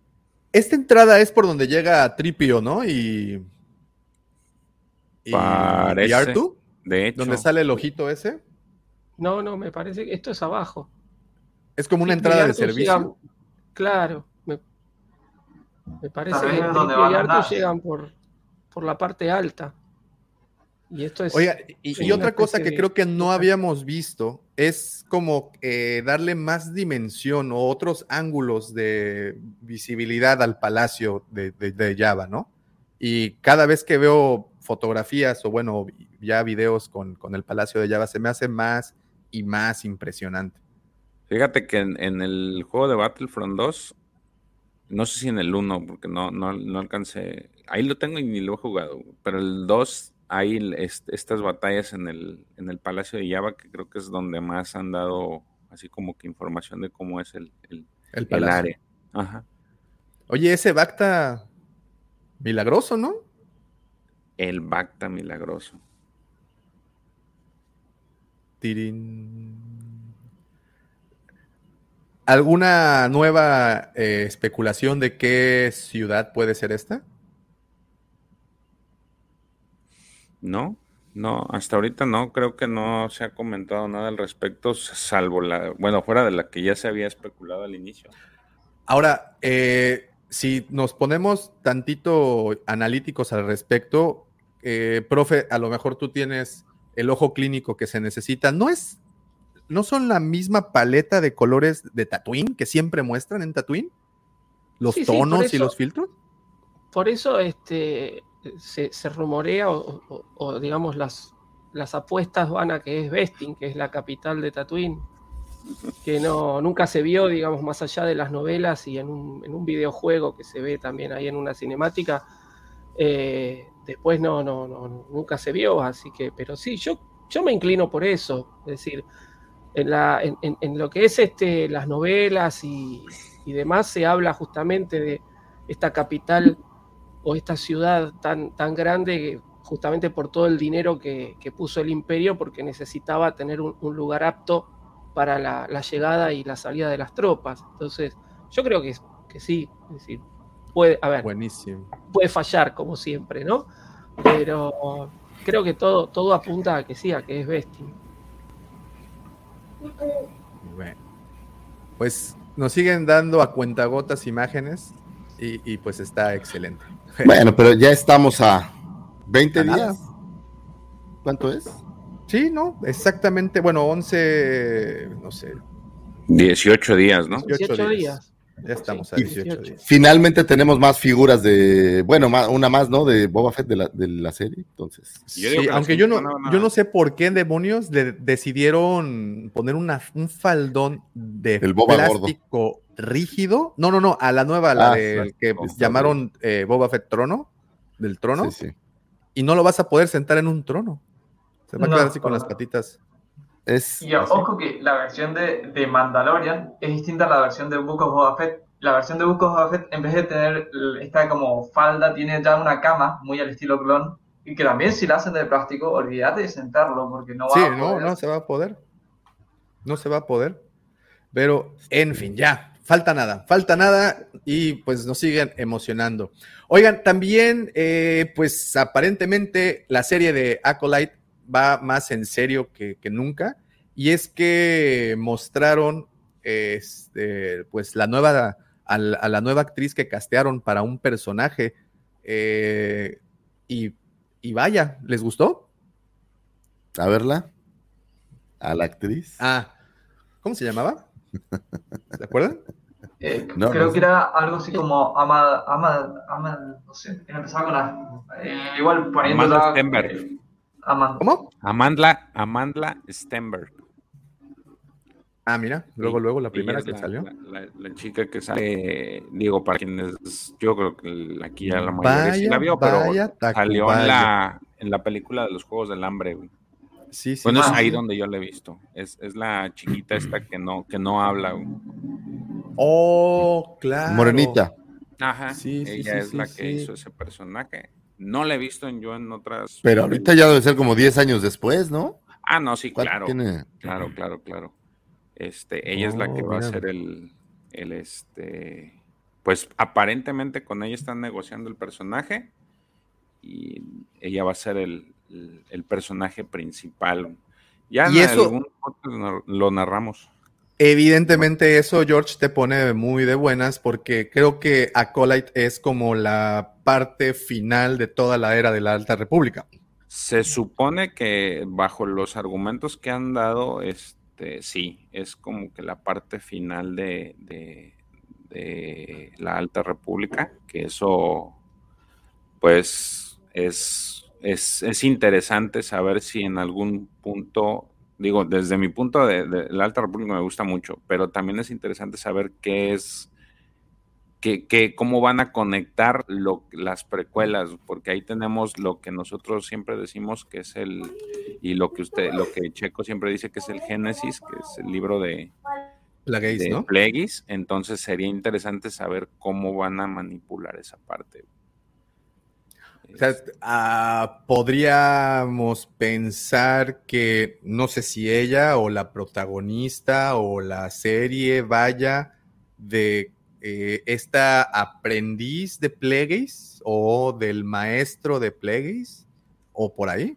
por, podría, s- po- pudiera ser, porque ahora, este, ¿qué es lo que sigue? Y vamos a ir por partes para seguir la escaleta.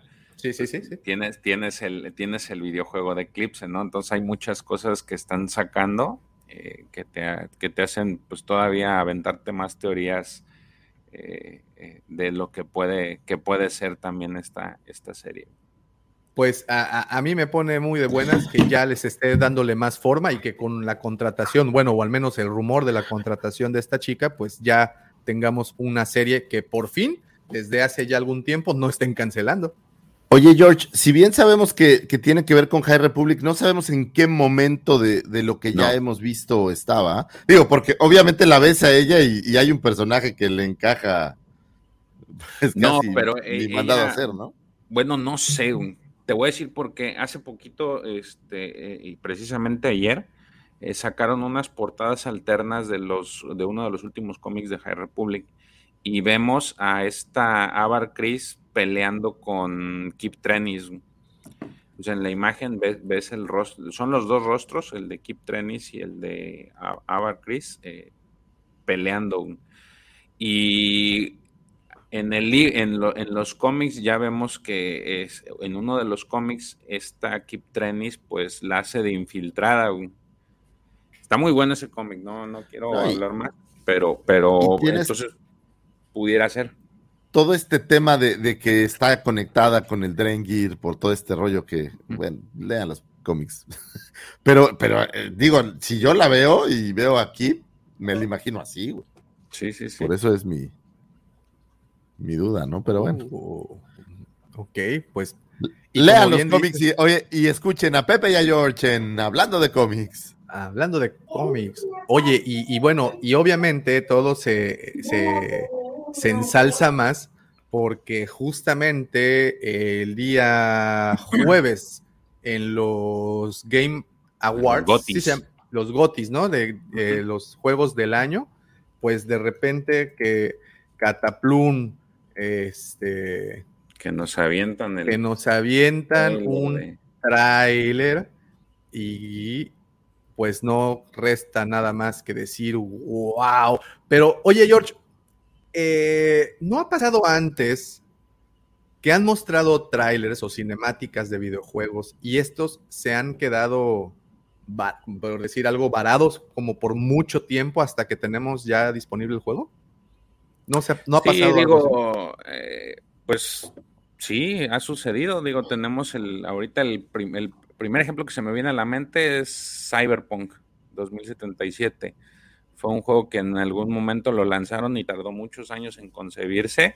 Digo, lamentablemente ya sabemos cómo terminó a este CD Projekt Red con esto y que todavía sigue este, con los remanentes de lo que no pudo hacerse con, con el videojuego.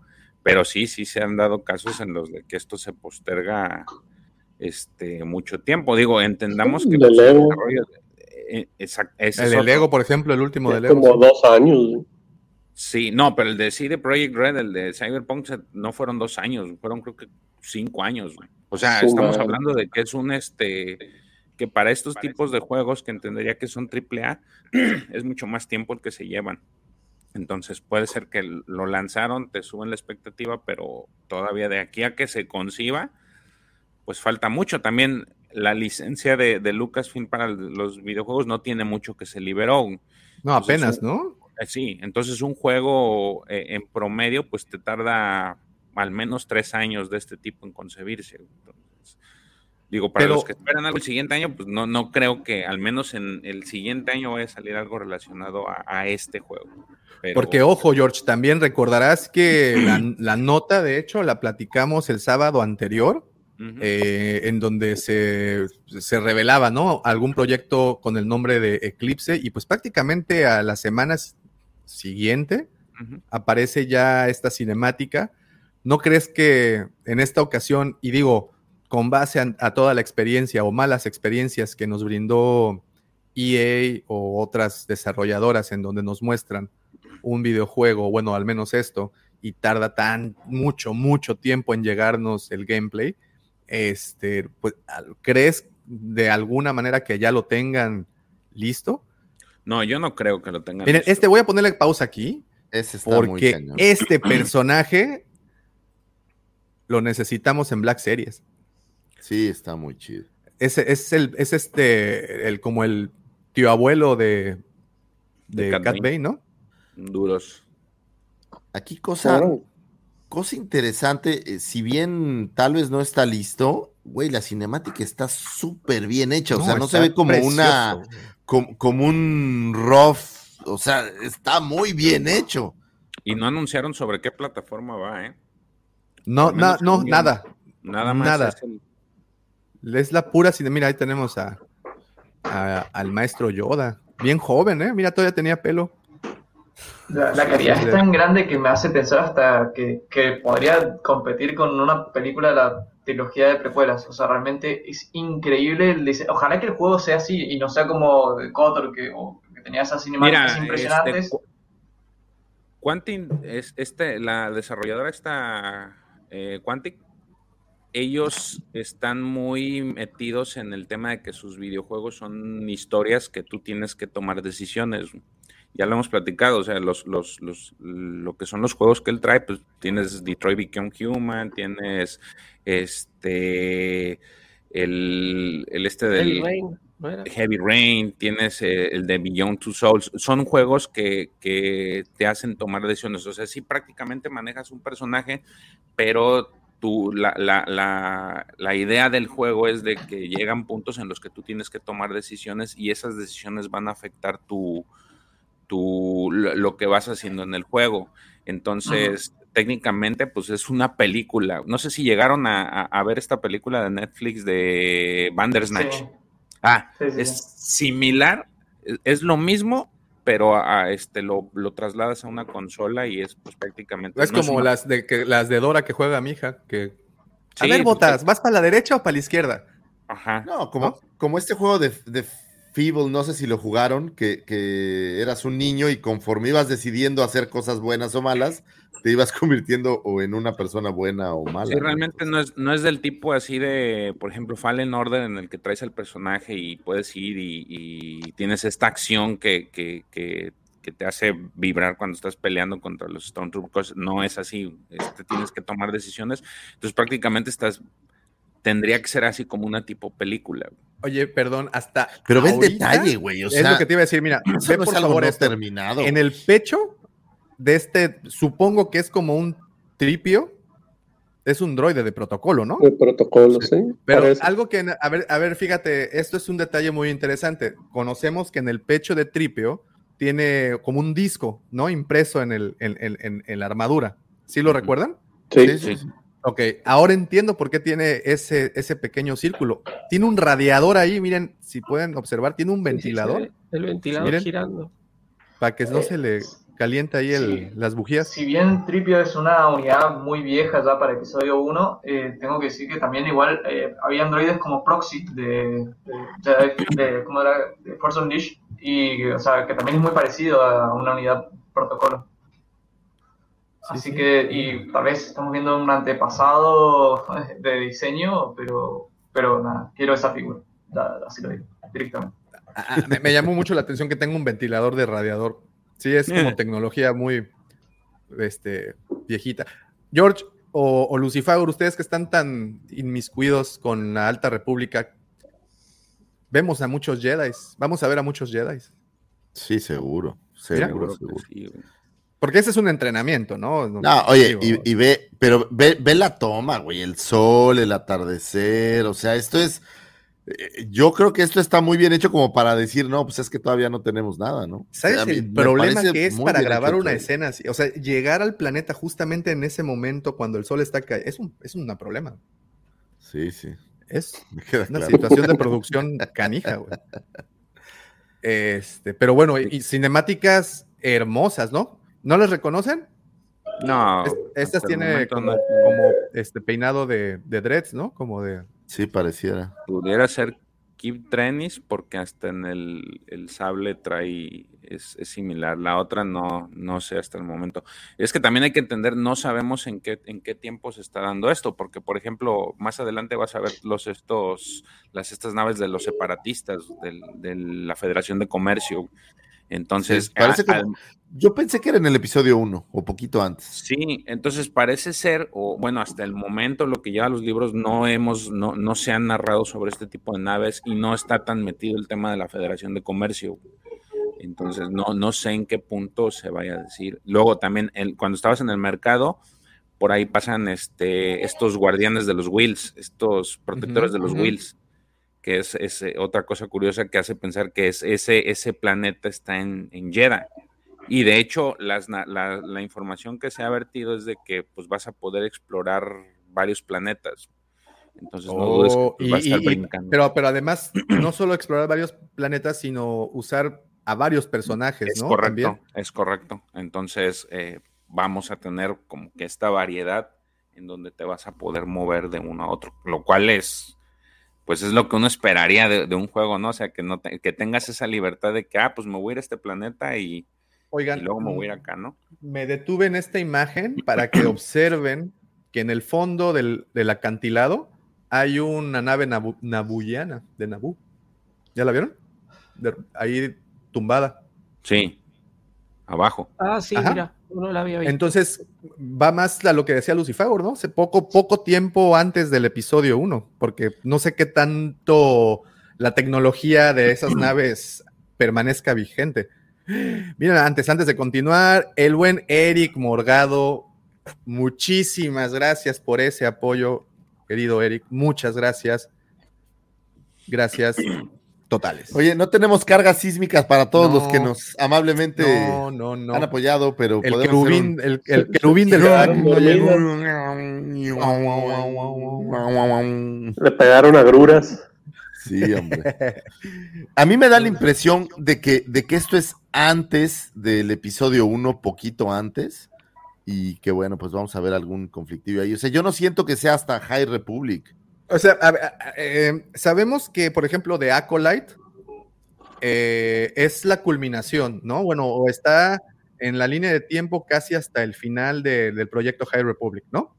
Sí, Y si vemos esto y la salida, o sea, eh, vaya, ¿crees que sea como una vamos a, eh, como una, un complemento a The Acolyte, por la situación, ojo, de que Acolyte sí está un poco más pegado a la era de- del episodio 1. Un poco más pegado entre, no sé, posiblemente 50, 70 años antes o algo así. Es que hay muchas cosas que, que, es, que sí se, se- se complementan con, con lo ya visto en las precuelas. Y ahorita vas a ver otra. güey. Entonces, Mira, además, a ver, esa nave en el acantilado, güey, no es una nave de 50 años ahí, güey. Esta, la que está La- tirada aquí, Sí, sí, esa es. tiene pastito y todo, güey. O sea, Sí, ya. no son- No, no, no, no, no. no. La la Por eso pintura digo- se va, se va perdiendo. Sí, sí, sí. No, y por eso digo, ¿qué tan vigente puede ser la tecnología de esas naves y pues No. desde cuándo, no? Entonces está interesante esa, esa preguntita. Eh, Ahora, esa otra nave que ves ahí, güey. la que no está te- no te- descendiendo. exacto, ¿no te recuerda a esas naves eh, de la, ¿De la República? de los Clones? Sí, de la Sí. República en la Guerra de los Clones. Sí. Como que hace... O sea, incluso los colores, ¿no? Esos pueden Ah. ser vectores también, George. Nos tienen muy confundidos. a mí no, digo, no, no, no, no se me. También eso pensé, Ve, pero dije, bueno, no, no, no se parece. Eh, o sea, esto es algo que sí nos confirma que sí está pegado a, a- a- a- o sea, es prácticamente al final de la línea de, del High Republic. Ya se empieza a alzar este, esta Federación de Comercio y pues aquí está, ¿no? Es- pode- vamos a ver la el génesis de la Federación del Comercio y todo A lo eso. mejor. O sea, o posiblemente el videojuego sea el puente de unión entre la era de la, de la Alta República y las precuelas. Pero ¿será que, que, que uses un videojuego para hacer esa conexión? Oh, pues es que estaría genial. Digo, No, no, o sea, porque- innovan algo- siempre en, en, en- en No porque no sería genial, sino me parece algo que pudiera ser tan em- emblemático. Y no sé si el videojuego de esa. eh, Bueno, quién sabe. A lo mejor Mira. sea más, ¿no? O como que se te va a quedar más. más Sí, Hay, sí. hay Mi que, miedo hay que es que esto no quede en el olvido, como le pasó un poco a Jedi Fallen Order. Como que decís, wow, está contando algo que no se había contado, algo importante, y después parece como que poco se tiene en cuenta las referencias. Exacto. Ahora, hay, hay que entender que, que esta, esta era tiene tres fases y apenas en enero va a concluir la primera. güey. Entonces tenemos todavía dos fases que, que van a culminarla y no sabemos, eh, pues eh, sabemos que al final lo que, lo que dijimos la semana pasada, o sea, la- el Starlight Beacon no existe. Sí, eso, es, eso es una, ajá, eso es una premisa que sabemos que en las precuelas se da.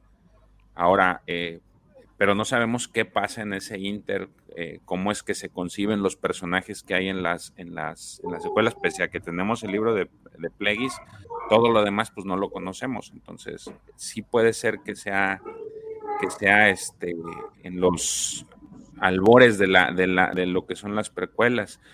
Ahora, lo que tú dices, otra, otra cosa, lo que dice, lo que dicen ustedes, que ayer lo, ayer se lo comentaba a Mandalor, este, cuando salieron las precuelas, perdón, las secuelas, muchos, ya una vez que terminaron, vimos lo que empezaron a sacar libros, o bueno, se estaban sacando libros para complementar los huecos argumentales que, que, que vimos muchos. Inclusive había libros que antes de que salieran las películas, este, pero casi, casi seguidito salió las películas para pues, la información. Y aquí estamos viendo ahora que primero te van a sacar los libros o te están sacando los libros y ahorita ya vimos un videojuego y ya sabemos que va a haber una serie. Entonces creo yo que al final vamos a llegar a una, puede ser una trilogía, una, yo decía películas, pero ya no vas a tener como que para dónde hacerte o por qué quejarte porque ya tienes todo el back de los libros que ya te dicen, el, te van a explicar todo lo que hay, ¿no? Como que es, digo, yo siento que es una jugada que las, la están haciendo para llegar a eso y que no, de alguna forma no tengas modo para quejarte. Güey. Oye, George Ahora ya, y, y Lucifagor, perdón, ¿y estos no son los. los Ese sable se parece al de Dooku. si el sable curvo es lo que te iba a decir, que es. Ese sable se parece al de Dooku. Por eso te digo que son muchas, muchas cosas o muchos guiños que no sabemos, o sea, que me hacen pensar que también está casi en los albores de, de, de las precuelas. Porque El episodio Dentro 1, cuando es- todavía Dooku no. Pero, perdón, Pero- pero si ven, tiene caderita de mujer. ¿Ventres? Pa- Ventres parecería, ¿no? Ve, la- ve como las, las- Ventres. Pero si fuera Ventres tendría maestro. que ser ya, ya más adelante. O sea, es. O podría ser Sí, sí. eh, Bosa, que era el aprendiz de Dooku, que usaba los sables que usa Ventres. Es correcto. Mm. Sí, porque sí tiene como, como silueta, ¿no? Tienes, tienes un ojo Estas clínico, curvas, ¿no? Estas curvas no las tienes tú, Lucifagor. Seguro que no. Las mías son exactamente lo opuesto, güey. En vez de ser as- así, son así. No es convexo, es, es cóncavo, Sí. ¿no? Oye, no, pero yo me refería a, a- lejos de toda la tijereteada que ya le metimos a la pobre figura de esta dama, los, los enemigos que vienen al- ahí corriendo no son como los Nils, así no ven como, Pareciera. no, no es como algo uniforme, sino son como, A mí, ¿sabes qué? Me recordó más bien estas bestias que también vimos en Clone Wars. ¿Te acuerdas que en la cantina de Mos Eisley hay una madre que es como un, un oso de peluche enorme que Sí, tiene que- una que es- boquita? sí, sí, sí, sí. Y en Clone Wars aparecen en uno de los planetas. Me- se me figuró más como a eso. Donde de hecho aparecen los, unos que se parecen a Throne, ¿no? Los de Avatar. ¿Cómo se llama? No, no, no, no, no, no. Los chis son los de Tron.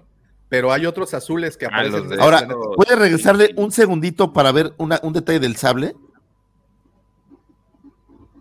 Es, es el, los- ¿Prendido es o el apagado? sable- No, es así el como sable lo de ves.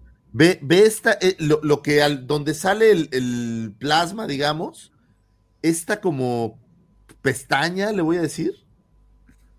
Como que a mí me da la impresión que es el de Dooku, exactamente. Nada más que el de Dooku la tiene un poco diferente, eh, esa como pestañita. Bueno, ¿Sí sabes a, sí, a qué me refiero? Sí, sí, sí. Pu- pu- pueden haber sables similares, ¿no? Y- Pero yo sigo insistiendo. Es una, es una dama la que empuña ese sable. Mira. A ver si se ve ahí, güey. A ver, aguanta, aguanta, aguanta, aguanta. ¿Dónde estás? A ver. Mm, ¿Ves esta pestañita que es la de la que yo hablo? Chingado. Esta Sí, sí. No le da como la, la impresión en, en la toma. Digo, no es exactamente Parecería, igual, esta está más estilizada. Pero Sí. pudiera ser entonces. ¿Ese es el de ¿Estamos Doku? de acuerdo? Este es el sable de Doku, sí. Digo, Doña Silvia, excelente mañana. Muchas gracias por, Madre. por andar por acá. abrazo. La que te enseña y la que te sigue enseñando, George, porque todavía te sigue poniendo tus trapeadas literaturamente chanclazo, hablando. chanclazo, George. Te portaste Sí, sí, mal, sí, sí. chanclazo, George. Señora Silvia, yo desde este foro le digo, si se porta mal, George, él es su chanclazo. Vámonos. Tabla. Tabla. Ok. Continuamos. Ahora, es, es que están muy bien hechas, güey. O sea, como para que sea un juego en, preproducción, me parece que están demasiado bien hechas las tomas. Es que te digo que a veces lanzan estos, le, le meten mucho esmero a la, a la cinemática y el, el trailer está en, el, el juego está en desarrollo. Te digo, me recuerda mucho el tema de, de CD Projekt Red con Cyberpunk. Y tú veías las, de hecho, si ves el, el primer trailer que les aventaron, pues levantó las expectativas, pero al cielo. Y tardaron mucho tiempo en sacarlo y, y digo, es, yo no espero que sea como como lo que le pasó a ellos este juego, pero, pero sí tardaron muchos años en concebirlo. Este, Es- oye, Lucifagor, yo no me acuerdo mucho, pero en la línea de, de el episodio 3, la línea de juguetes, hay unos guardias este, como alienígenas. No se parecen mucho a estos. Hay unos, hay, son unas, no, no recuerdo el nombre del personaje, Son. pero sí te acuerdas? Sí, me acuerdo perfecto. Nemodianos, ¿Son exactamente. ¿Nemodianos? Entonces, aquí viene mi pregunta. eh, claro, mira, es que. pues, Pero por supuesto, pueden preguntarle aquí a la, a la señora. Bueno, este. Cuando empiezan las. El episodio 1, es una franca. Ya está el, el- la Orden Jedi en franca decadencia, ¿verdad? Pues, Sí. digo, Debería tienen sus problemas, como todos. O sea, pero digamos que ya no están en, en la cresta de la ola. No. En el inicio de los últimos días. Eh, Ah. Ellos creen que sí, pero no. Pero la, la verdad es que no. Entonces, ¿creen que The Acolyte, este videojuego, esté situado, o sea, ese crack que provocó o la, la- la decadencia de la Orden Jedi? Yo sí. Te digo, hay, mucho, hay muchas razones. Bueno, de- después de ver ese, ese tráiler hay muchas Oh, cosas no. que me hacen. Oh, Dios, me detengo porque te necesito que nos quitemos el sombrero, porque a la gran familia Guampa se une nuestro querido hermano Felipe Delgado, se acaba de convertir en miembro de la nación, no, perdón, de, de los socios del Guampa. Felipe, muchísimas, muchísimas gracias. No te vas a arrepentir, es lo único que ¿Me puedo permites, decir. Davo?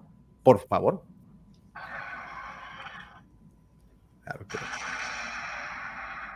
Ahí está.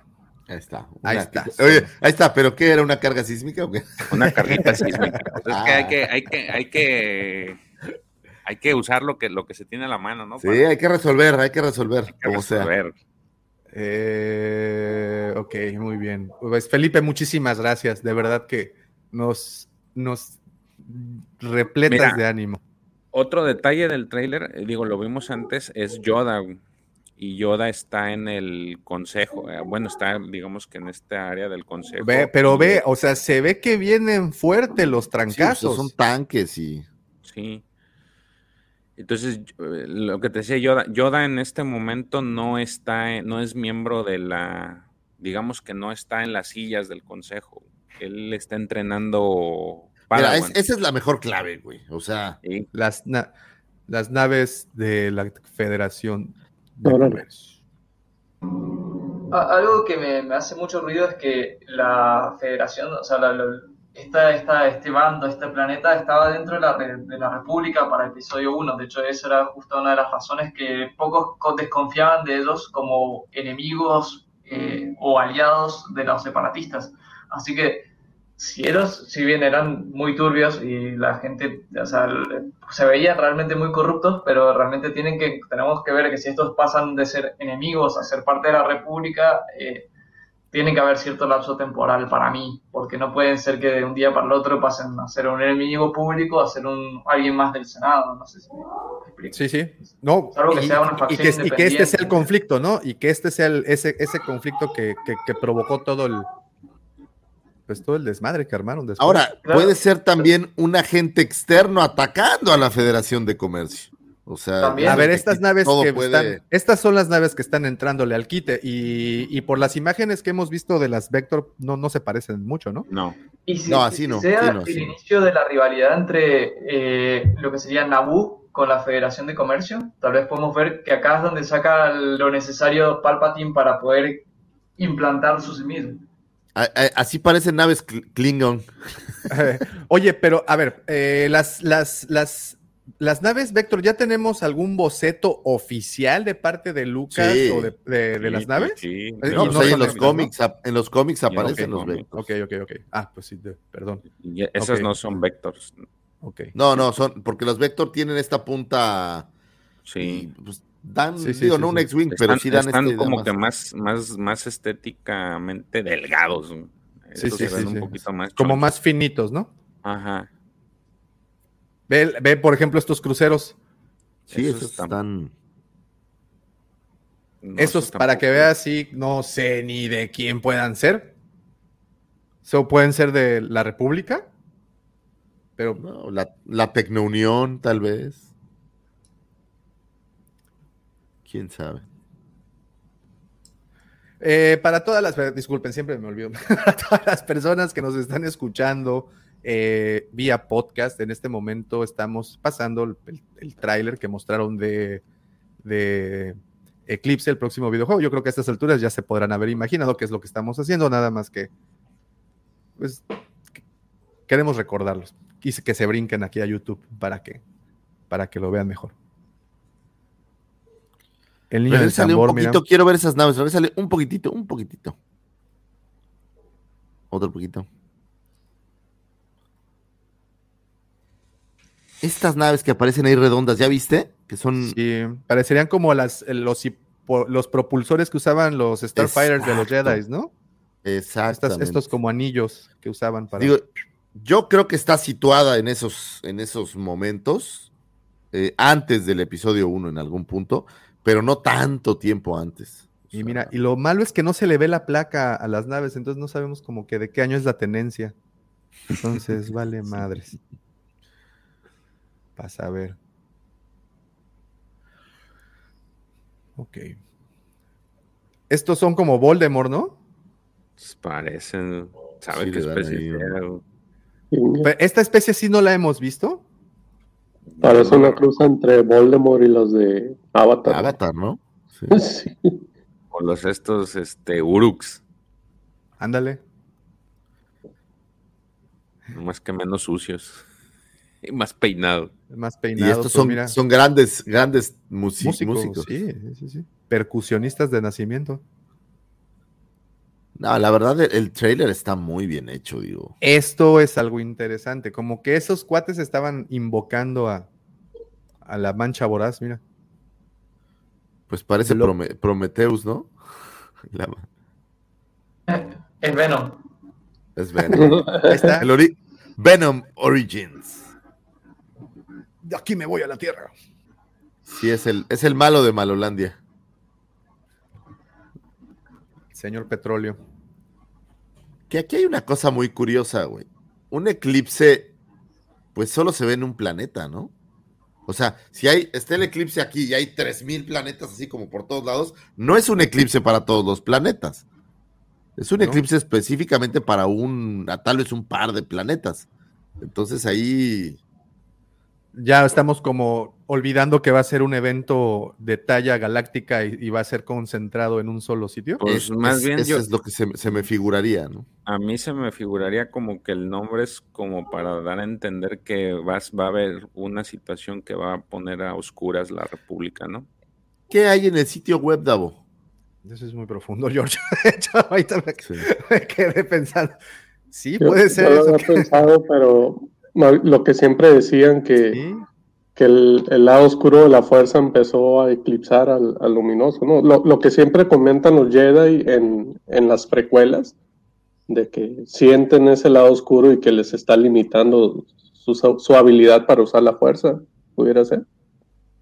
Yo, tomando la analogía que dijo ahorita George, Sí, sí, sí, sí, sí, sí, sí. Vaya. Híjole, y que, y que se vayan sacando el chiste que hasta el 2025 lo vamos a tener. Pero acuérdate también que de repente nadie sabía nada y luego valió madres el tema con EA y de repente empezaron a salir un chorro de, de cosas. Entonces, quién La- sabe, a lo es mejor lo que son me da cosas que ya habían estado trabajando. Sí, exactamente. Eso es lo que, lo que pues, obviamente te viene primero a la cabeza, ¿no? Que, que ya este proyecto, o sea, ya, ya venían pisándole el contrato, los talones al contrato de EA, ¿no? Ya, ya, ya, ya se la Y a ver, sabían. Es claro que este tráiler en una semana no lo hicieron, ¿no? Entonces, tendría Ah, no, el trailer no. El, el trailer. Yo, yo, yo lo que les digo es de que a veces la- las, los estudios de, de- de videojuegos sacan este tipo de promocionales para elevar el hype y a las expectativas. Ahora que el juego se haya concebido, que ya esté hecho o esté en una fase muy avanzada. Pues estaría muy difícil porque eh, recientemente el ¿Ahí? contrato de, Antes. de, el, el contrato para los videojuegos se abrió. Entonces, no lo vería de otra forma, Eso no es Naboo. parece. Digo, ve la, ve la arquitectura y ve. Yo te diría que se parece a Valo. ¿Eh? ¿qué chicho? Es un, es un planeta que, que sale en la en The Rising Storm. Ah, ok, ya. Sí, sí. Oh, Que es de hecho es el planeta donde se centra toda la situación de, de, de- de la feria de Valo. pensé, Sí. fíjate, yo, yo pensé que era aquí el Zócalo, así ya adornado de aquí de Cancún, después de que cambiamos de gobierno. Mira Oye, lo que dice sitio web. ¿Qué hay en el sitio web, güey? ¿Nada más el trailer o qué? en, es- en Eh, Star eh, Wars lo que dice la, el, en Pero- lo que el- lo que dice el sitio de, de- de Star Wars dice Eh, teje un tapiz de destinos entrelazados. Observa la galaxia a través de los ojos de un elenco de múltiples y carismáticos personajes jugables, cada uno con su propia personalidad, motivaciones e impacto en los demás y en la historia en general. Crea una historia original de Star Wars con personajes y entornos totalmente nuevos. Tendrás el poder de tomar decisiones con consecuencias gracias a los numerosos resultados de esta narrativa profundamente ramificada. O sea, va para donde van los juegos de Quantic. De forma, da forma a tu destino en el borde exterior, en una sección inexplorada de la galaxia con especies y planetas nunca antes vistos para descubrir. Esta parte del borde exterior está llena de oportunidades y tensiones políticas que podrían alterar el tejido de la paz. ¿Qué harás? Eso es lo que viene en el sitio de, de Star Wars directamente. Eso parece batuta. Y además te, te, diste cuenta, a, ayer George mencionabas eh, que aparecía en la próxima entrega de los eh, Bring Home the Bounty, que están sacando los martes. La siguiente semana. Que, que es la siguiente semana, aparecería el, algo de un videojuego, ¿no? Tienes el, Sí. el icono de un control. Sí, hay un icono de un control que dicho, de hecho se han estado adelantando muchas cosas. Bueno, no sé si esto es parte de, eh, de todos los anuncios que han estado sacando, pero pues en teoría debería de ir a la siguiente semana y se nos adelantaron. O sea, quiere decir que todavía no sabemos, a lo mejor la siguiente semana o lanzan un juego o te van a dar información, eh, todavía más información del juego este de, de multijugador de Ah, el de, el de Hunter. Ajá. Pues ojalá no, ojalá den de este. Pero O de pues, otro. O de otro nuevo, ¿no? Porque, como dijo Lucifagor, este, una vez que EA dejó de ser el amo y señor en la franquicia, Sí, ¿no? muchos, muchos, muchos eh, quieren usurpar el trono, que creo que no es tan difícil tampoco, ¿no? EA, digo, dejó buena, buenos precedentes, ahí tenemos Battlefront 2, Jedi Fallen Order, y ya. Porque yo sigo insistiendo que Squadrons, pues no, No, no cuajó, no. no, Eh, una- un comentario, sí, para, para no perderlo, pero con esto de que dice George, de que es un juego en el que tenemos decisiones, eh, siempre los juegos que tienen decisiones tienen, terminan teniendo por consecuencia un final alternativo. Y a mí me De pasa que cuando hay un final alternativo me cuesta mucho eh, tomar con seriedad la historia que me están contando, porque eh, es muy difícil hacer que dos o más finales eh, no alteren la continuidad, la consecuencia que va a ir allá. Siempre uno de los finales es más canon que otro, no sé si me explico. sí, sí, Sí. sí, sí. Entonces eso Sí. me da un poco de miedo. Bueno, ¿y qué tal si esto sea, digamos que, no precisamente de repercusión global, bueno, en este caso galáctica, sino que sean eh, la caída de algún Jedi al lado oscuro? Y entonces ahí sea, continúes como Jedi, continúes como lado oscuro y en algún punto te, te eliminen. Puede ser, sí. Yo, yo creo que también un, un detalle, si bien el trailer está, es, es muy bonito, es perfecto, es lo mejor que, que he visto en calidad desde hace mucho tiempo. Y me pasa que siento que le, hubiera, le, le tendrían que haber agregado a- una perlita más, o sea, un personaje, un, Yoda está muy bien, pero siento como que le falta como una vuelta más como para terminar de, de, de- de haber elevado el hype, no sé. Tal vez haber mostrado el rostro de este o algo así, una máscara, un casco, algo que digas, lo necesito mañana. O sea, hoy por hoy no me da mucha ansiedad de, de tenerlo, Sí. no sé ustedes. Pues yo creo que sí logró su cometido, ¿no? Yo creo que, de hecho, pues eh, Nos hemos tiene hablando. estado conversando, ¿no? Nos, nos, nos tiene platicando. Y sí, ojalá, yo creo que lo que, lo que sigue, lo que muestren, ojalá sea un gameplay, pero pues siempre es como muy complicado esa parte. Eh, eh, al menos lo que mostraron Ahora, a mí me gustó mucho. La buena noticia es que seguimos haciendo contenido, o sea, perdimos por ahí un par de series, pero ahora tenemos un videojuego, o sea, que, Y que vaya, los contenidos y- continúen, ¿no? Y ya como para finalizar esta parte, High Republic, querido George, pues es el, esto es como la invitación más frontal que hacen para que ingresen a ese mundo, que yo estuve a punto de hacerlo esta semana que fui a comprar mi libro, pero me ganó eh, Escuadrón Alfabeto, que por cierto, muy bueno, lo que llevo le- hasta el momento échenle también un ojito a ese libro. Pero bueno, ya es el momento de brincar a High Republic y empezar a saber más del tema si quieren estar al tanto de lo que, de lo que viene. Y así como este par de personas que tengo aquí arriba, tan emocionados al, al respecto. Pero bueno, George, además de eso, ¿qué más tuvimos de High Republic? Esto. Este, estuvo la votación en este libro de, de- en este sitio de Goodreaders para el mejor libro de, de ciencia ficción. Bueno, bueno, tienen varias categorías y el de ciencia ficción y este librito se llevó el tercer lugar. Este, de los de los que son los más los más votados. Eh, digo, también dimensionando el- el- con- contra los otros este, la votación. El primer lugar se lo llevó un, un libro que se llama Hail Mary de Andy Weir con 92.831 votos.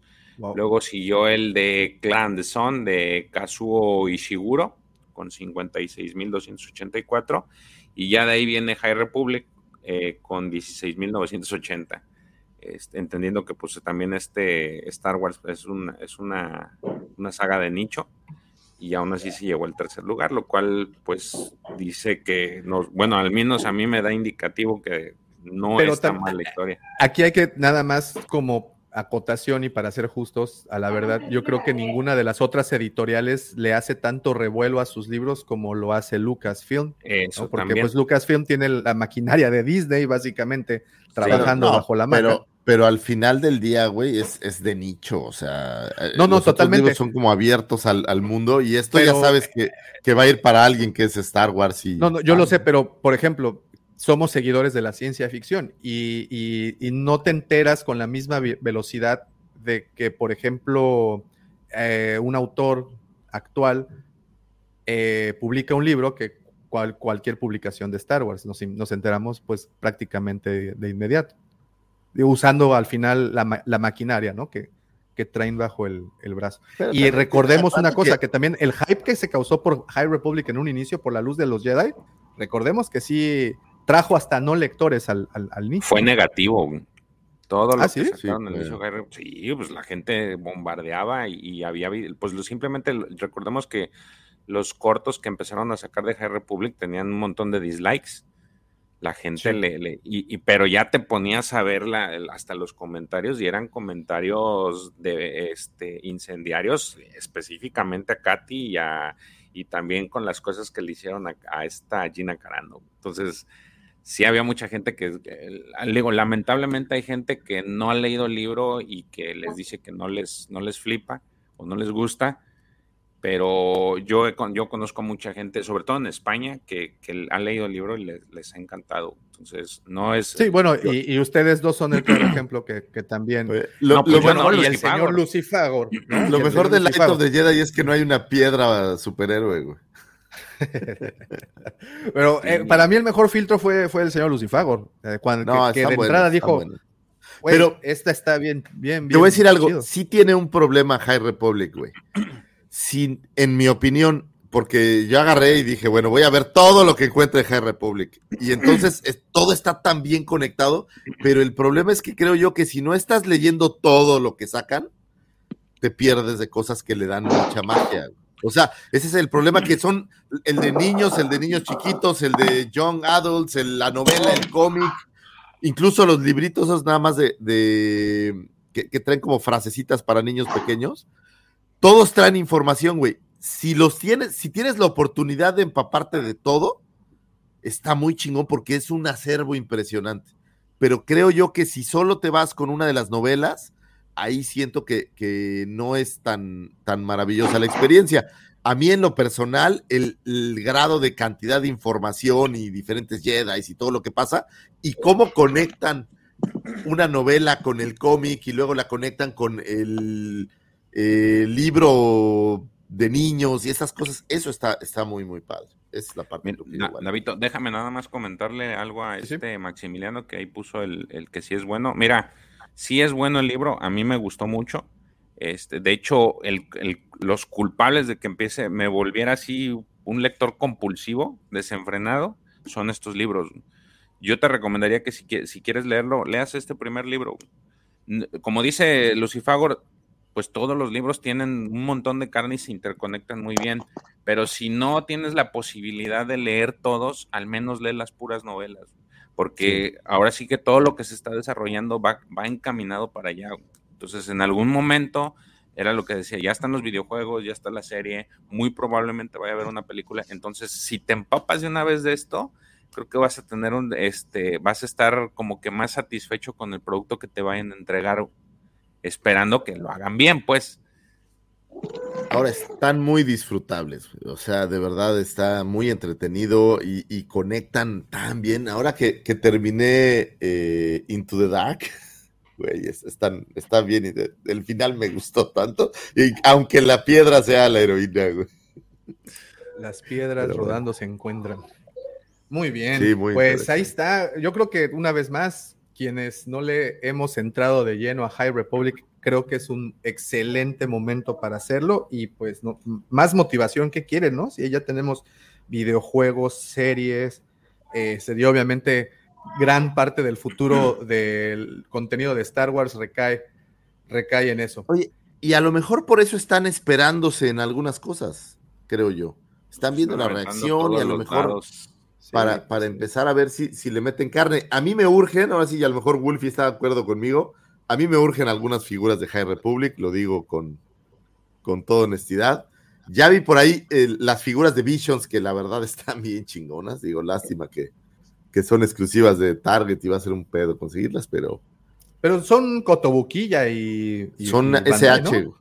ah, bueno, las bueno, Es que ya entraron con varias marcas. Tienen Bandai, tienen Cotobuquilla, también hay ahí por ahí un Oye, pero eh, es, ese, ese de exclusivo de Target, o sea, es, es en Estados Unidos, ¿no? Porque SH, pues aquí nosotros tenemos más, como que más apertura. Pues, quiero entender. Bueno, es, que dice, se vende en Target, ¿no? y pues pues sí, aquí no hay Target, pero no, no vi que llegaran a ningún lado aquí en México, ni es más, ni en Estados Unidos pude, pude conseguir. Pero ya están a la venta en Target. ya. La preventa, ¿no? Ah. Están a preventa, preventa, pero bueno, están en preventa, pero ya se acabó la preventa, o sea, ¿viste esa imagen que les mandé? No sé si por ahí la tienes, Davo. en donde yo les decía que odiaba las preventas, odiaba a los revendedores y ah, odiaba las exclusivas. Que ya no, ya no, Justamente es, es porque es la preventa de, de Am, se llama, creo. Eh, el personaje este del, episodio 2 de Visions, el de los hermanos. Entonces, Twin Brothers. Sí, hace cuenta que sacan la preventa y a los 15 minutos ya no hay nada, güey. Entonces es un poco desesperante. pues bueno, hasta ahí nos quedamos con el tema de figuras geodas, la Alta República y qué va a pasar. Creo que vienen cosas buenas, si me permiten decirles. Bueno, señores, llegamos a esa parte del podcast en donde los miembros de la cueva del Guampa realizan una pregunta, una pregunta que evidentemente la respuesta no está en Wikipedia y que hay que escarbar, a veces escarbar, escarbar hasta encontrar huesos que no nos gustaría reencontrarnos. Y en esta ocasión, pues el profe, como eh, pueden ver bien aquí, eh, gracias por cierto, y de nueva cuenta al buen Max por esta imagen que creó. La cueva del Guampa presenta Arma tu propio canon, la columna del profesor. Ahí lo tenemos. Y en esta ocasión, nuestro querido Mike González hizo una pregunta que dice así. Me gustaría saber qué sabía Luke acerca de su mamá previo a los eventos del episodio 4, así como los tíos hicieron una historia de su papá, saber si también había una historia sobre su mamá. Tanta, tata, qué difícil pregunta, ¿eh? Muy difícil. Si me lo eh, permite. Muy difícil. Eh, antes de, empezar, yo la verdad que me olvidé ayer de, enviarte, las envié hace un ratito no sé si recibiste las, las, imágenes para ir estamos mandando ya para allá. Sí, están en orden, sí, las mandé en orden así. Este, igual, son de libros, son imágenes de libros nomás. Eh, bueno, la pregunta la hizo Miguel González, que anda por ahí, lo, vi que nos había mandado un saludo, así que bueno, un saludo muy grande. Eh, y la verdad que bueno, es... Eh, una pregunta que en sí lo que él quiere saber no tiene respuesta porque Luke prácticamente no sabe nada de su madre eh, previo a los eventos de episodio 4. ¿no? Entonces tenemos que ir remitiéndonos a distintos libros de tono enciclopédico, este, donde se lo cita a George Lucas, porque evidentemente a Lucas se, les ha, se le ha ido preguntando sobre esto. Eh, y entonces, para no dejarlos con las manos vacías, vamos a ir primero a estos libros y después vamos a remitirnos a lo que sí se ve de la preocupación de Luke por su madre, pero que son eventos posteriores a episodio 4, porque también, es decir, no hay eh, grandes relatos de la infancia de, de Luke, ¿sí? Lo poco que hay de la infancia de Luke son episodios más en los que se los ve, qué sé yo, yendo por el, este, por los distintos cañones, cazando ratas Womb o jugando carreras con Biggs y demás. Entonces, no hay este, una preocupación ni de Luke por su madre ni de Luke por su padre. Entonces, bueno, primero nos remitimos a este libro que es del año 97, que se llama, bueno, eh, en no, no, hay edición en español, eh, se llama The Annotated Scripts o los guiones anotados, es de un director de cine que se llama Laurent Borenzo que él allí, eh, bueno, analiza los distintos guiones de Star Wars y habla con George Lucas acerca de la madre de, Luke, ¿no? Entonces Lucas le responde, dice, la parte que realmente nunca, nunca desarrollé es la muerte de la madre de Luke y Leia. Dice, tenía una historia de fondo para ella en borradores anteriores, pero básicamente no sobrevivió.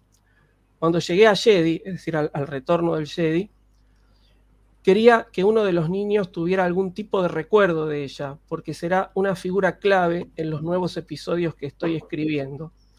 Pero realmente debatí si Leia debía recordarla o no. ¿sí? Recordemos que este libro es del 97, dos años antes de que se estrenase eh, La amenaza fantasma, ¿no? el episodio 1. Así que bueno, eh, con esta breve cita vemos que Lucas no tenía muy en claro qué quería hacer con la, con la madre de Luke y Leia. Entonces tenemos que saltar al libro que se llama The Star Wars Archives o Los Archivos. Este salió en el año 2020 eh, por la editorial Tasken, eh, que este en particular es el segundo que recoge todo lo que tiene que ver sobre las, las precuelas, pero el autor, eh, que es Paul Duncan, se remite a una charla que tuvo eh, en 1981 George Lucas con Richard Marquand y Loren Kasdan, que son director y guionista de este del retorno del Jedi. Perdón que me, había trabado. Entonces, él les cuenta, es decir, eh, evidentemente estos, este registro de la, de la, de la charla eh, lo saca, lo saca de entrevistas y demás. Eh, Lucas les cuenta un poco la historia de Anakin, Obi-Wan y la madre de Luke y Leia, que todavía no tenía nombre. ¿sí? Él les dice, les cuenta como para ir dándoles contexto a la historia. Dice, el padre de Luke es subvertido por el emperador. Se pone un poco raro en su casa y su esposa comienza a darse cuenta de que las cosas van mal y le cuenta a Ben, que es su mentor, ¿no? Es decir, Ben, que es el mentor de Anakin. Entonces, posteriormente va continuando la charla y les dice, Anakin empeora cada vez más y finalmente Ben tiene que luchar contra él y lo arroja a un volcán y Vader queda todo lastimado, ¿sí? Es decir, eh, una de las cosas que se le criticó a episodio 3 fue justamente esto. Durante muchos años se había pensado que Vader caía en un volcán o en un pozo de lava y ver un planeta entero volcánico fue tal vez algo de lo que más eh, le criticaron los viejos fans a episodio 3. Eh, pero bueno, una vez que Obi-Wan vence a, Anakin o a Vader, dice, eh, Ben vuelve con la esposa de Vader y le explica que Anakin es el malo y que está matando a todos los Jedi. entonces, continúa para cerrar esta conversación. Dice, la señora Skywalker, ¿sí? fíjense que todavía no ni sabía cómo, cómo le iba a poner, estamos este, casi 20 años antes de, de lo que fue episodio 1. Dice, la señora Skywalker tuvo a los niños, los gemelos, dos bebés pequeños, que tienen aproximadamente seis meses. La línea Skywalker es muy fuerte con la fuerza, así que Ben dice, creo que deberíamos proteger a los niños, porque es posible que puedan ayudarnos a corregir el mal que tu esposo ha creado en el universo. Ben toma uno y se lo da a una pareja en Tatooine y consigue su pequeño escondite en las colinas para verlo crecer. Ben no puede criar a Luke él mismo porque es un hombre buscado. Leia y la madre de Luke van a Alderaan y son tomadas al servicio del rey, que es amigo de Ben. Ella muere poco después y Leia es criada por sus padres adoptivos. Ella sabe que su verdadera madre murió. Esto en cuanto a los lineamientos generales que le va dando eh, George Lucas tanto a Marquand como a Lawrence Kasdan para la génesis de lo que después fue eh, el retorno del Jedi. Entonces, ahí tenemos que saltarnos a la novelización de El Retorno del Jedi, que sale en mayo de 1983, la versión en inglés, por este, Valentine Books, la editorial Valentine Books, que después se va, va a ser la que se asocia con Del Rey. Y este, sale también en 1983 en español por este, la editorial Planeta y recién en 1994 en la editorial Martínez Roca. Acá tenemos en las imágenes las portadas de la edición de Valentine Books y la edición de Martínez Roca. Realmente, yo ahora voy a leer algunos fragmentos en los que Luke piensa sobre su madre, que fueron eliminados de la, posteriormente de la película, pero quedaron en la novela, si alguien tiene estas ediciones, tanto como la edición de Planeta, que no conseguí una, una buena imagen, por eso no, la puse, eh, tiene verdaderas joyas, ¿sí? porque eh, en el año 2004 Planeta saca una nueva renovelización de, bueno, de las tres películas, pero particularmente la nueva novelización de, Retorno de Jedi, eh, todo esto que les voy a comentar eh, ha sido eliminado, ¿sí? Es decir, no es que se tomó la versión escrita por James Caan y se le quitaron secuencias, sino que se contrató un nuevo escritor para que haga una renovelización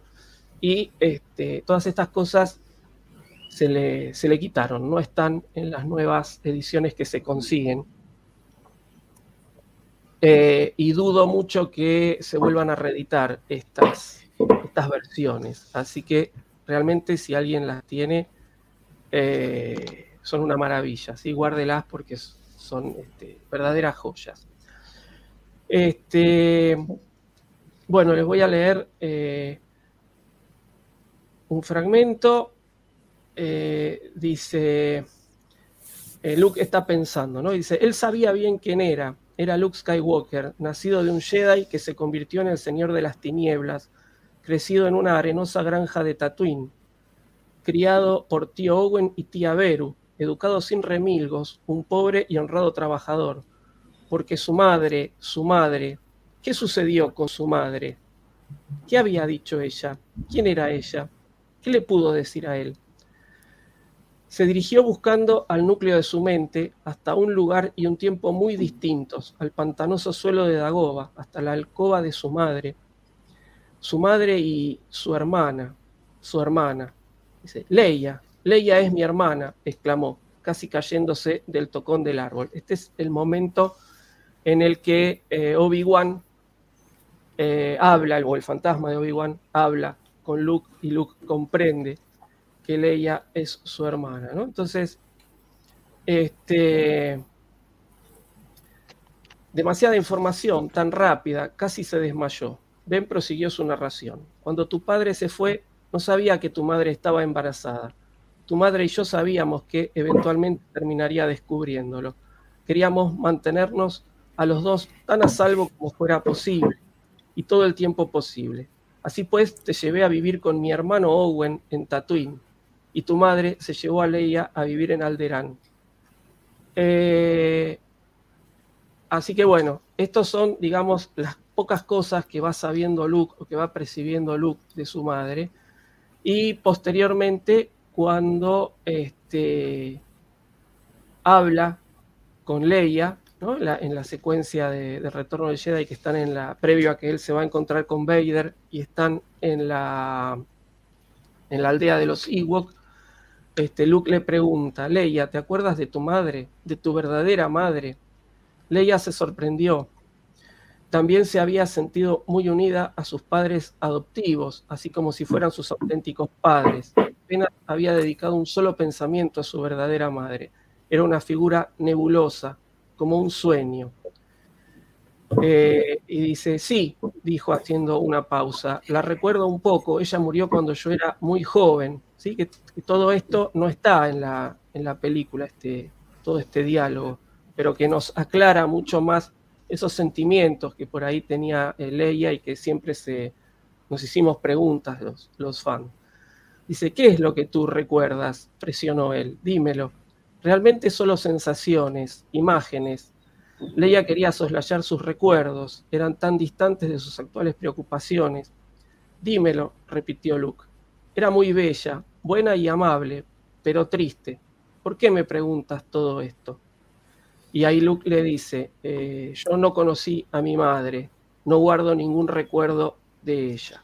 ¿Sí? Entonces, este, y ahí ya nos tenemos que saltar a lo que es el universo de leyendas, ¿no? Entonces pasamos al año 1996, lo que se conoce como la trilogía de la crisis de la flota negra, no, es el otro, este es el que le sigue. Oye, fue? prof, sí. ¿es mi imaginación o en, en esa novelización este Obi-Wan le dice que su hermano es Lars? Sí, Sí, sí, sí. O sea, hasta ese momento eh, se pensaba que era hermano de Obi-Wan. Sí, eso era lo que se tenía lo que se tenía entendido hasta que en episodio 2 vemos que, que no es así. ¿no? De hecho, eh, también la vestimenta de ellos dos es parecida, por, por, o sea, también te daba a entender que había alguna relación ahí. Exactamente. Eh, y bueno, fue también una de las, de las, de las grandes este, cosas que se le criticaron cuando, cuando sale episodio 2, ¿no? Este, ¿Por qué este, Owen no era hermano de Luke? Eh, no era, perdón, no era hermano de Ben Kenobi. Y inclusive este, en, enciclopedias, ¿no? Hay enciclopedias que mencionan este hecho. El juego de cartas, el juego de cartas de la época, que creo que era de la empresa Tops, tiene la carta de Owen que dice que es el hermano de Obi-Wan. Oh. Este, sí, fue uno, uno, de los grandes este, motivos de ruptura cuando, cuando se estrena episodio 2. Pero, pero bueno, es lo, que, es lo que tenemos en este momento. Y esto que voy a leer ahora, que es previo a episodio 1 o a toda la trilogía precuelas, que es del año 96. Recordemos que episodio 1 se estrena en el 99 eh, todavía se aleja mucho más de lo que es el canon, ¿no? Es decir, son tres novelas que se conocen como la eh, crisis de la flota negra.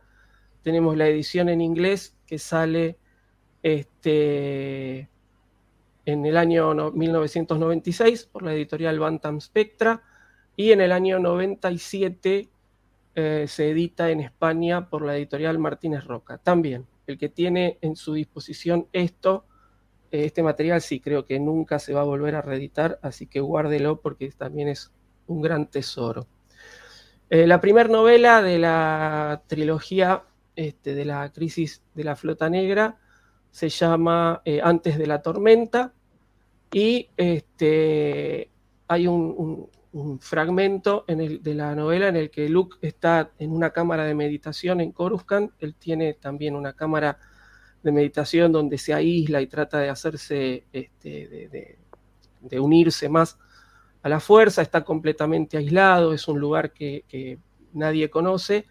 Y aparece allí una mujer este, llamada Akana, este, que es usuaria de la fuerza y que dice que pertenece a la tribu de los Falanasis y que lo ha encontrado a Luke justamente porque siente cómo aumenta su poder a través de la fuerza.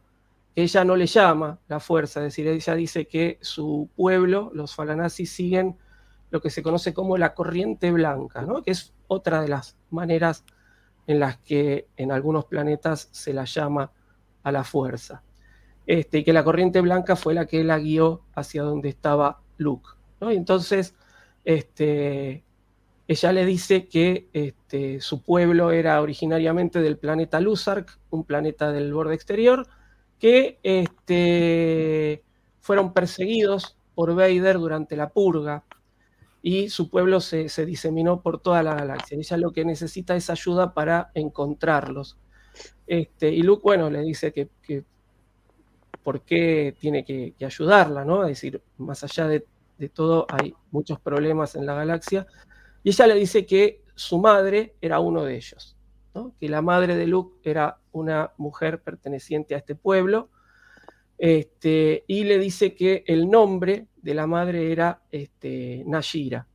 ¿no? Entonces, este, Luke, muy conmocionado, decide ayudarla y se embarca en esta búsqueda y comienzan justamente yendo al planeta Lukasek, donde encuentran las ruinas de este pueblo. Y a partir de allí inicia todo un peregrinaje por el, por el espacio y por distintos lugares para encontrar al pueblo este y a su madre. ¿no? Ella le dice que es muy probable que su madre esté viva, porque en realidad nadie la vio morir, todo lo que se conocen son este, por, por menciones de otras personas, pero que no hay un registro fehaciente de que ella haya muerto, y entonces Luke se embarca.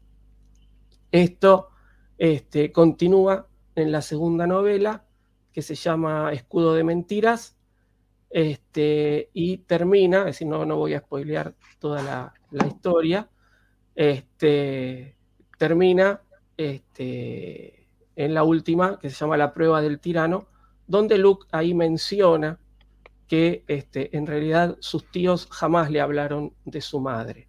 Es decir, eh, que muy poco le hablaban de su padre y nunca le hablaron de su madre. Sí, bueno, este, si alguno está interesado, no es difícil. Es decir, es difícil de conseguir en formato físico, obviamente, pero no es difícil de conseguir en, formatos eh, digitales. Así que si alguno está interesado, no, no le quiero spoilear lo que termina descubriendo acerca de, su madre, ¿no? Pero bueno.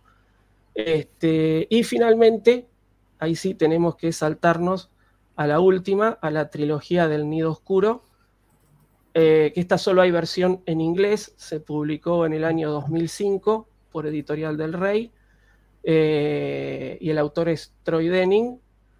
Eh, y bueno, esta sí, ya teníamos este, las, las precuelas, digamos, este, entonces ya respeta bastante lo que es este, la cuestión de, de, Padme, ¿no? Y tiene como un homenaje a Una Nueva Esperanza, al episodio 4, porque en la primera novela eh, Luke está reparando a R2D2 y toca con un soldador que tiene, toca como un circuito de, del droide y sale así una grabación este, en la que aparecen Anakin y Padme conversando. Entonces, este, R2D2 enseguida corta la grabación y Luke le pide que vuelva a proyectar la, este, que vuelva a proyectar la, grabación y le proyecta la imagen de Leia diciendo eh, Help me Obi-Wan Kenobi, you are my only hope. ¿no? Entonces, este, bueno, allí Luke empieza justamente, intentan todo un, movimiento para, este, para recuperar esa grabación y se entera de que este, el verdadero nombre de su madre es Padme este, y se pone a investigar, bueno, qué ocurrió con Padme, ¿no? Entonces, este, esta trilogía se llama Trilogía del Nido Oscuro porque en realidad el enemigo principal es, eh, bueno, ahí se ve como unos insectos, ¿no? A través, atrás de las, de las figuras tanto de Han Solo como de Leia y de Luke. eh, están peleando contra una especie de colmena insectoide que tienen una mente eh, unificadora, ¿no? Y esta mente unificadora también este, se comunica a través de la fuerza y en la última novela, que se llama, perdón, la segunda novela se llama La Reina Invisible, allí es donde terminan averiguando el verdadero nombre de Padme y en la última novela que se llama La Guerra del Enjambre, eh, Luke está casado con, con, Mara ya y esta mente se le como que lo intenta confundir y le, hace creer que este, Mara, por orden del emperador, eh, fue la que terminó matando a Padme, ¿no? Este, que nosotros todos sabemos cómo es el verdadero final de Padme, ¿no? Este, pero bueno, acá se pone en juego justamente si Luke cree o no este engaño y este, pone un poco en, riesgo su matrimonio con Mara, ¿no? Pero bueno, es todos sabemos cómo termina episodio 3 y, cómo es el final de, de Padme, cosa que después se descubre y el matrimonio continúa eh, feliz y contento comiendo perdices, como se dice. Este, así que bueno, este, y hasta acá entonces todo lo que hay eh, en cuanto a Luke y la búsqueda de su madre, tanto en lo que, si bien todo esto es, es Legends, esta última trilogía podría tranquilamente de momento tomarse como, como parte del canon porque toma los eventos de las precuelas, ¿no? La anterior no, porque es previa a las precuelas y obviamente sale todo de la imaginación del autor. Así que bueno, espero no haberlos dejado con las manos vacías. Este, y bueno, Miguel, ojalá hayas este, sentido que he cumplido con lo que has preguntado. ¿Qué tal, Mike? ¿Eh? Oiga, profe, ahora sí que es lo que hay, ¿no? No hay mucha más información. Entonces... Eh, no, no, no hay mucho más. Lamentablemente no, no, no hay mucho más. Eh, todo se debe justamente a que eh, George Lucas, cuando no tenía pensado algo, siempre fue muy cuidadoso en, no dejar que, otros autores exploren eso, ¿no? Entonces, este, hasta que él no tuviese decidido bien qué, es lo que iba a hacer con, la madre de, de Luke y Leia, no permitía mucho la, este, distintas historias eh, de, otros, de otros autores. Así que bueno, esto es lo que tenemos de momento. Mike, eh, su profe, no solo me llevo la información, sino una cantidad de lectura. Que eso es lo mejor de todo, ¿no? Dejar, eh, no, no, no, buenas respuestas provocan más dudas, ¿no? Por lo menos ganas de seguir investigando, sí. Sí, sí, sí. Excelente. Lo malo es que abre el apetito para leer más y hay que buscarse el tiempo porque. Hay que, hay que buscarse el tiempo. E, es que es, esa, de la colmena, la verdad, se, antoja, pues. o, buenos audiolibros, ¿no? También. Bueno, esa, esa de la colmena también, es decir, no hay, como dije la vez pasada, no me acuerdo de qué, de qué estábamos, de qué otra novela estábamos hablando en uno de los programas anteriores, no hay versión en español oficial. No sé si se La de Outbound Fly, la que dijo. Es decir, la, trilogía del Nido Oscuro no hay una, una edición en español oficial, ¿sí? Es decir, se consigue en español, hay traducciones hechas por los fans y muy buenas traducciones realmente, a veces incluso hasta mejores que las que nos dan las, las editoriales. Listísimo. Oye, pues estas fueron las, las preguntas de este mes. Desafortunadamente no, eh, al menos diciembre no vamos a continuar eh, con la dinámica por la situación de que el siguiente podcast que grabaremos es, el final de, la ¿Es la tercera temporada? Tercera temporada. Oh, Season 3. Tercera temporada. Sí, si me permiten ahí mientras Davo está con eso. Eh, quería nada, felicitar al profe, me pareció una, una increíble búsqueda, mucha información.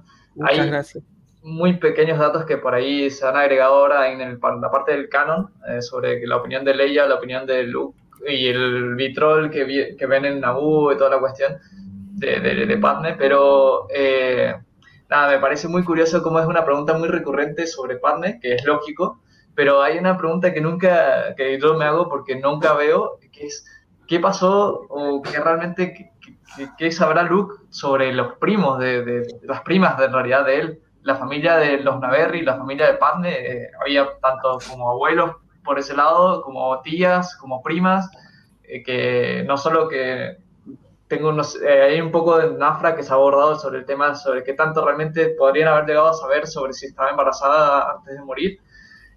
Pero siempre me da curiosidad haber imaginado que eh, si Luke, por ejemplo, o en vez de haber terminado con quienes terminaron, hubieran terminado con la familia de Padme, viviendo en Naboo, eh, con sus primas, eh, siendo conscientes de, eso, eh, siempre me da un poco de, curiosidad y saber qué, qué podría haber llegado a pasar un poco con, ese, con esa alternativa.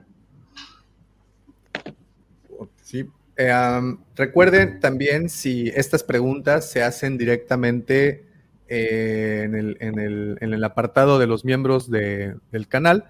Así es que, pues, en enero regresaremos, por cierto, a, continuar con esta gran, gran dinámica que creo que eh, les ha gustado mucho, porque veo muchas respuestas y, y sobre todo eh, surgen muchas dudas, que es creo que lo, lo que también comenta siempre Lucifagor, ¿no? Sembrar una semillita para... Oiga, para- prof, para- cuando oíamos los, est- esto lo voy a decir así con, con una ho- honestidad a rajatabla, cuando oíamos el, el Davo y yo los podcasts de Star Wars con amigos, así pensábamos, ojalá nos pudiéramos robar la sabiduría de este hombre y traernos. Porque este güey es buenísimo. ¿Y qué creen? De verdad, así decíamos, ojalá nos pudiéramos, porque es súper bueno, digo, sin, sin- eh, nos encanta ese podcast, pero de verdad cada vez que lo escuchamos, profe, y en aquel entonces cuando no lo conocíamos y lo escuchábamos, decíamos, "Puta, es que este güey lo sabe todo, es, es de verdad un- una eminencia, entonces soñábamos un poco y jugueteábamos un poco con la idea de, de robarnos el talento. Ay, profesor. jugueteaban. Eh, no, muchas gracias. No, el tema no, no es, eh, como yo, yo digo, no, no es saber todo, porque nadie, nadie sabe todo, sino saber dónde se encuentra. ¿no? Es decir, yo lo que tengo es, bueno, he leído bastante, pero tengo mucha memoria de dónde está cada cosa. Entonces, cuando por ahí me preguntan algo, no es que lo tengo en la cabeza en el momento, porque por ahí ni me lo acuerdo, pero digo, esto estaba en tal libro, estaba en tal cosa. Entonces ahí me empiezo a mover y bueno, siempre algo aparece. A veces no es específicamente lo que, lo que se está buscando, porque hay cosas que por ahí no están exploradas, pero sí, trato por lo menos de que, de que dentro de lo que uno conoce, este, no dejarnos con, con las manos vacías, ¿no? Este, así que bueno. No, profesor, pero de eso a decirnos la hoja en donde venía el texto que dijo la no, no, profesor, eso sí es este sabiduría pura, no, no, no se quiten las flores, profesor, aviénteselas. No, mis respetos, profesor, muchas gracias por las secciones. Es de verdad No, gracias a ustedes por- por ilustrador todo, y, por todo, la verdad que- y- y no- y- no- Y uno que no se acuerda qué, qué hizo ayer, el profe. no, güey, está Jala la información.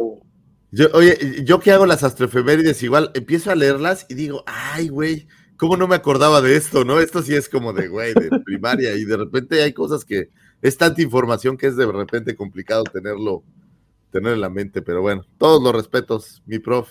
Por eso es, es yo creo que el, el único, decir, digo, mi querido Wolf, no porque, porque los demás son unos bola de guarros, Wolf, la verdad. Y el profesor es lo único que aquí a este podcast Gracias. le da un poco de seriedad, le da un El poco de, remanso de calma. es el remanso de calma en este río de, de guarradas que todo el tiempo suceden.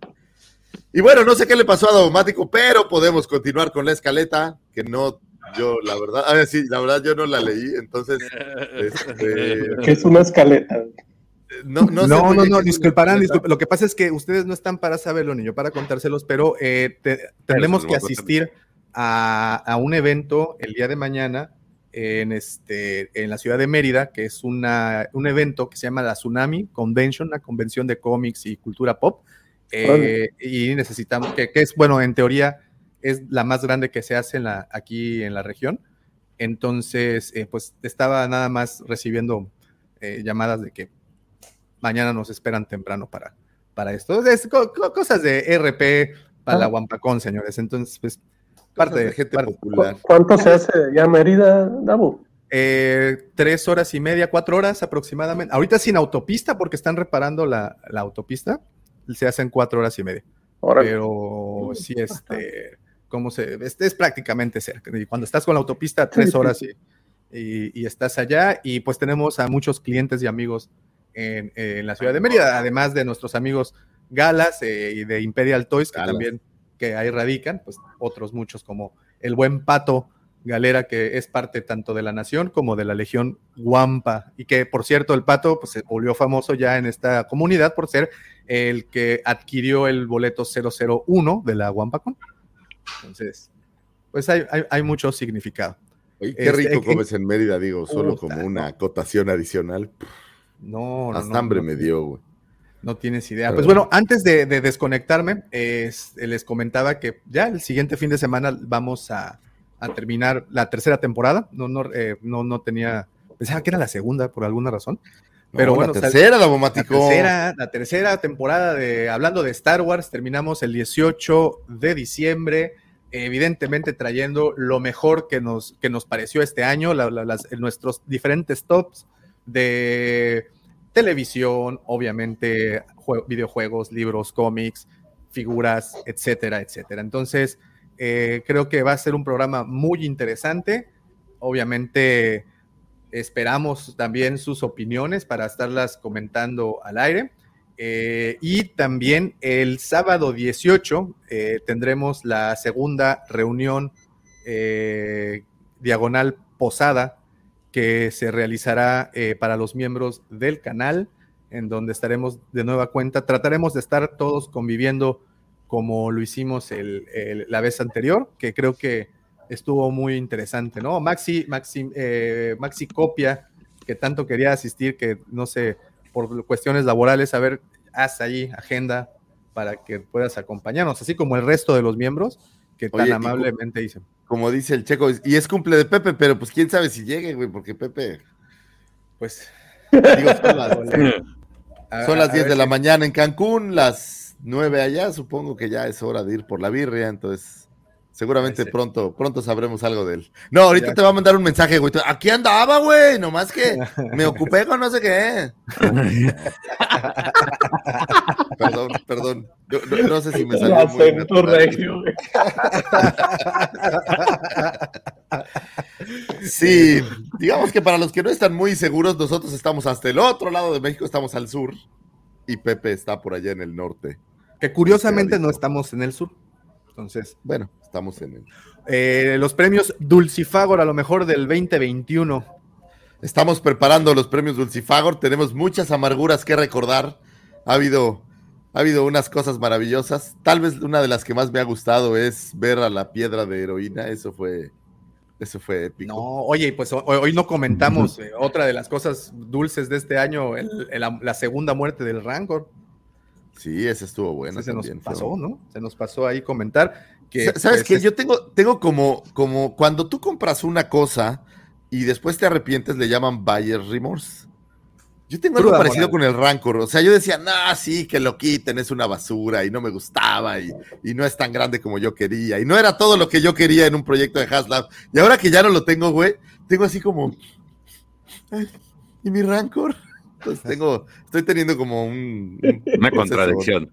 Depresivo, complicado, porque no va a haber Rancor. Pero bueno, lo tengo que asumir Hombre, como, un, caray. como un hombre. Digo, para nada más contextualizar a los que no, pues no, no están familiarizados con esta, con esta situación, eh, Hasbro lanzó el proyecto del Haslab, que fue el Rancor. Se emocionaron, muchos nos emocionamos, un Rancor a medida eh, o a escala 6 pulgadas. Eh, tenían una meta de 9000 personas para que ne- necesitaban 9000 in- inversionistas, por decir de alguna forma, y no, y pues no llegaron Nueve mil locos. ¿Qué llegaron a los tanto, no tanto. 5 mil, 6 mil? No, ¿cuál? Ocho ¿Siete Al mil? final, no, al, al final mágicamente hubo un, Un repunte. El Sí, último ah, día ahí fue cuando como le dijeron a la gente que demasiado. trabaja en la empresa, muchachos, compren porque si no vamos todos a... todos compran uno, señores. Ey, ¿Y cuántos? Quedaron- Bueno, ¿y al final cuánto? quedaron Eh, como, como a ocho mil. 400 de diferencia para 400 o 300, algo así. Por nada, por Pero nada, por hubo, muchas cosas ahí raras, ¿eh? En ese, ese, ese día fueron demasiado cosas atípicas. Ese Desde proyecto nació mal. muy raro.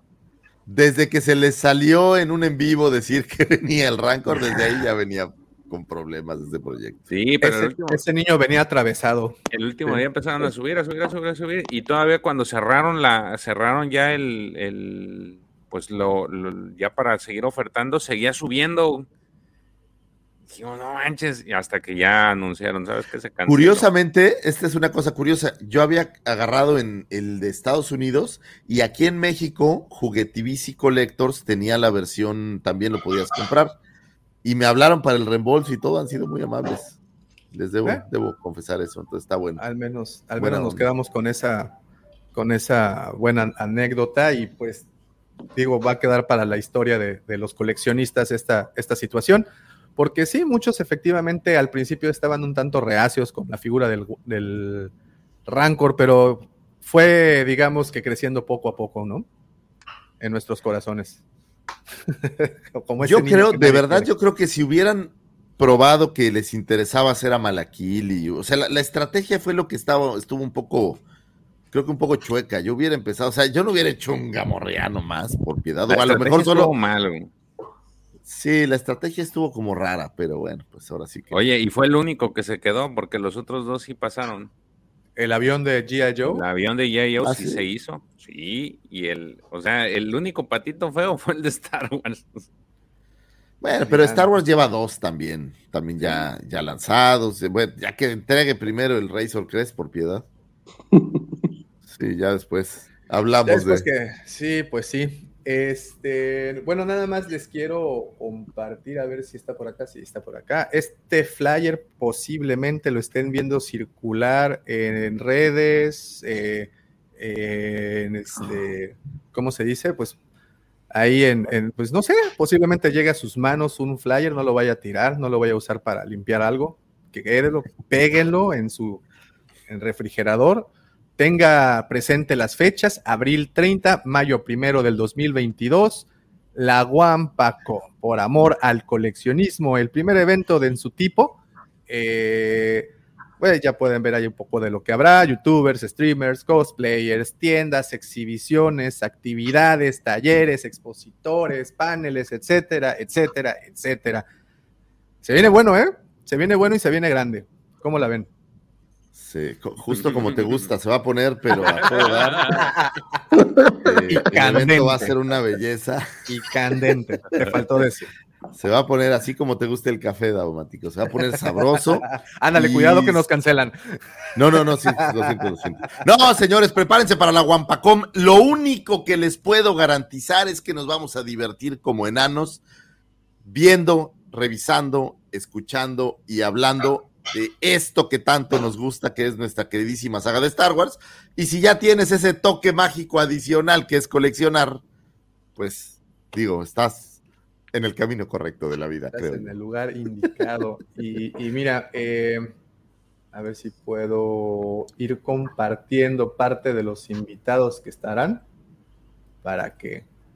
Ándale, a ver si lo. ¿Se ve? No, ¿verdad? ¿O siguen viendo la No, imagen? no. ante- Ah, no, siguen viendo la imagen anterior. sí, sí.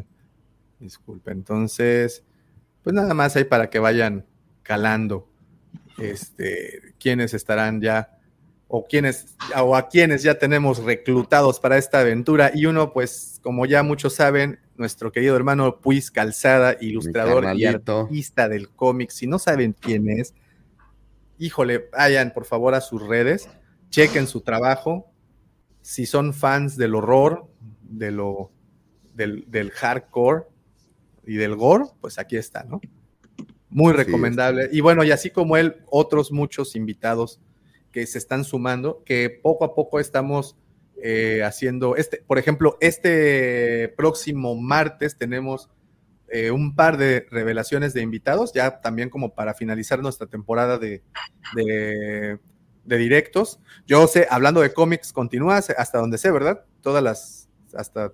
Pues ¿En- eh, en el y Griller dijo que también hasta el 18, pero yo. yo El Grill le dijo que venía hoy, güey. A, a mí, a ver, eh, a mí el, el miércoles pasado me invitaron para el miércoles que viene, que era la última también del año. No sé, dijeron. Pero, pero "Nos ayudas a aquí el señor el año, productor dijo que, el que año". todavía no teníamos a la 100, así es que todavía no aplicaba con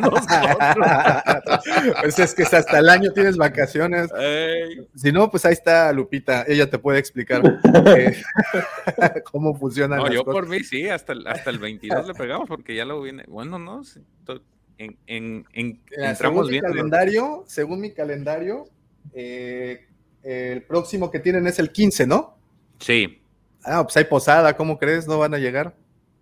Es el 15. inicio. Ah, no, el- las posadas inician oficialmente el 16, ¿no? Pepe empezó ayer, güey, no, ¿de qué? no, no, no te Pero eso es preposada todavía. Las posadas empiezan oficialmente el 16. Entonces tienen el, el ok, ustedes. Tenemos están el bien, 15 y el 15, 22. porque el y 29. Es que el 29, ¿cómo? El 29 es el libro. Ese día tenemos que pero hacer especial, hora. ¿no? ¿Eh? Ese día hay que ser especial, ¿no? Una, Sí. Un live especial. Pues Ahí está, ok, ser. pues ya se, ya, se, ya se armó la machaca, entonces, ya para qué les sigo. Pues entonces los señores de Hablando de Cómics no quieren salir de vacaciones, ellos continuarán eh, enarbolando la, la bandera del Wampa en, en días en y por el otro lado, así, ¿cómo que se van a ir de vacaciones? Ni madres. Ah, no me habían avisado. Pepe, si estás, si estás escuchando esto, lo siento, paparrín, pero se te va a borrar la sonrisa. Ah, yo creo que la sonrisa no le va a salir sino hasta No, como a la las siguiente seis de semana nos va a tarde. acompañar el profe. Vamos a seguir con Hay el que ver tema qué pasa con, bounties. Con la obra, ¿no? Con Pepe. Prof, si bien, digo, me quedé pensando. No, en una- él, él obra bien, él obra bien, creo yo. no quiero saber, la verdad. Ay, tengo mucha información. Mucha, mucha. Hablando de George con George. de cómic con George y George.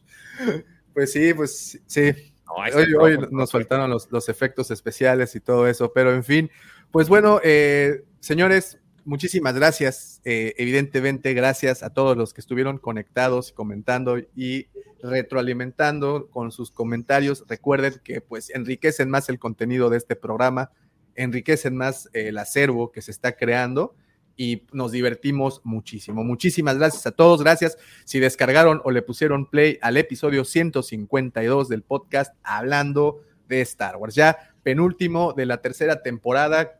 Eh, les, invito a conectarse el siguiente sábado para que estén en vivo comentando justamente esto. ¿Qué fue lo mejor y lo peor del 2021? ¿Qué lado ganará? ¿Dulcifagor o Lucifagor? ¿Que hubo cosas más buenas o más malas? No lo sabemos, pero eso obviamente lo decidiremos la siguiente semana. No olviden de integrarse a la Legión Wampa, en nuestro grupo de WhatsApp. Mándenos mensaje directo por cualquiera de las redes para que les mandemos el link. También no olviden meterse a Nación Wampa, que es nuestro grupo de Facebook, para continuar esta y el resto de las conversaciones. No se pierdan el video del señor Lucifagor el día lunes, los videos que tenemos preparados ya con ambiente navideño el resto de la semana. Eh, ¿Qué más? Ya están los boletos de la Wampacón también disponibles, ahí los pueden ver. Eh, están en boletia.com eh, o también podcast. pueden. También está eh, en wampacón.mx, también ahí está el link. También ya está publicado el podcast de Hablando de cómic, Lazos de Sangre, que se publicó justamente hace un ratito. Señores, tenemos mucho contenido, ahí está. Quédense bien, eh, muy pendientes también de los blogs que se vienen.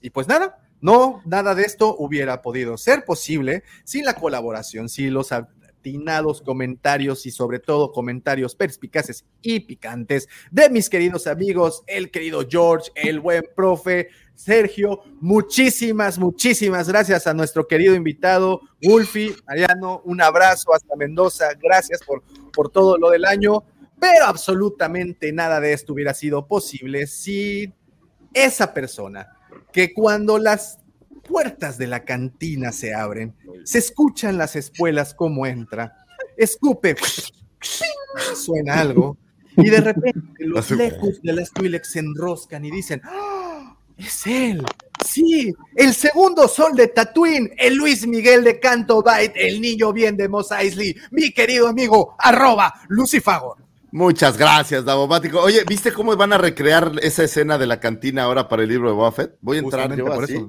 y las dos Twi'leks están, están ahí. Muchísimas gracias, señores, mi querido George, mi querido profe, mi querido Checo, a nuestro invitadazo de lujo. Muchísimas gracias, mi querido Wolfie, Mariano, por estar aquí con nosotros y hacernos los honores. Gracias a todos los que nos escucharon, que se tomaron el tiempo de chutarse estas tres horas de maravillosos y picantes comentarios. Muchísimas gracias los que se quedaron toda la de este sabadito y le invirtieron en buenísima información desde aquí. Gracias a todos ustedes. A mi esposa le mando un beso. Te amo, amor mío. Y señores, tal vez yo pueda decir muchas cosas y tal vez pueda ser un chismoso recurrente, tal vez pueda ser amargado, tal vez pueda ser todo eso pero nada, absolutamente nada de esto podría ser posible sin la mente siniestra, el ya popularizado, siempre invitado, nunca igualado, sin del amor, Mandaloriano del corazón, Justin Bieber de la 139, o Chayán de la Riviera Maya, aquel que fuera el amigo personal de Carlos, el imitador yucateco de Dulce, el señor prócer de este programa y nuestro queridísimo señor productor, el señor arroba Davomático, gracias Señores, por existir, Davomático. Muchísimas gracias a ustedes. Gran programa, gran mañana, gran inicio de fin de semana. Pero no nos podemos, no nos podemos ir sin antes recordarles que la fuerza los acompañe, señores. Hasta pronto.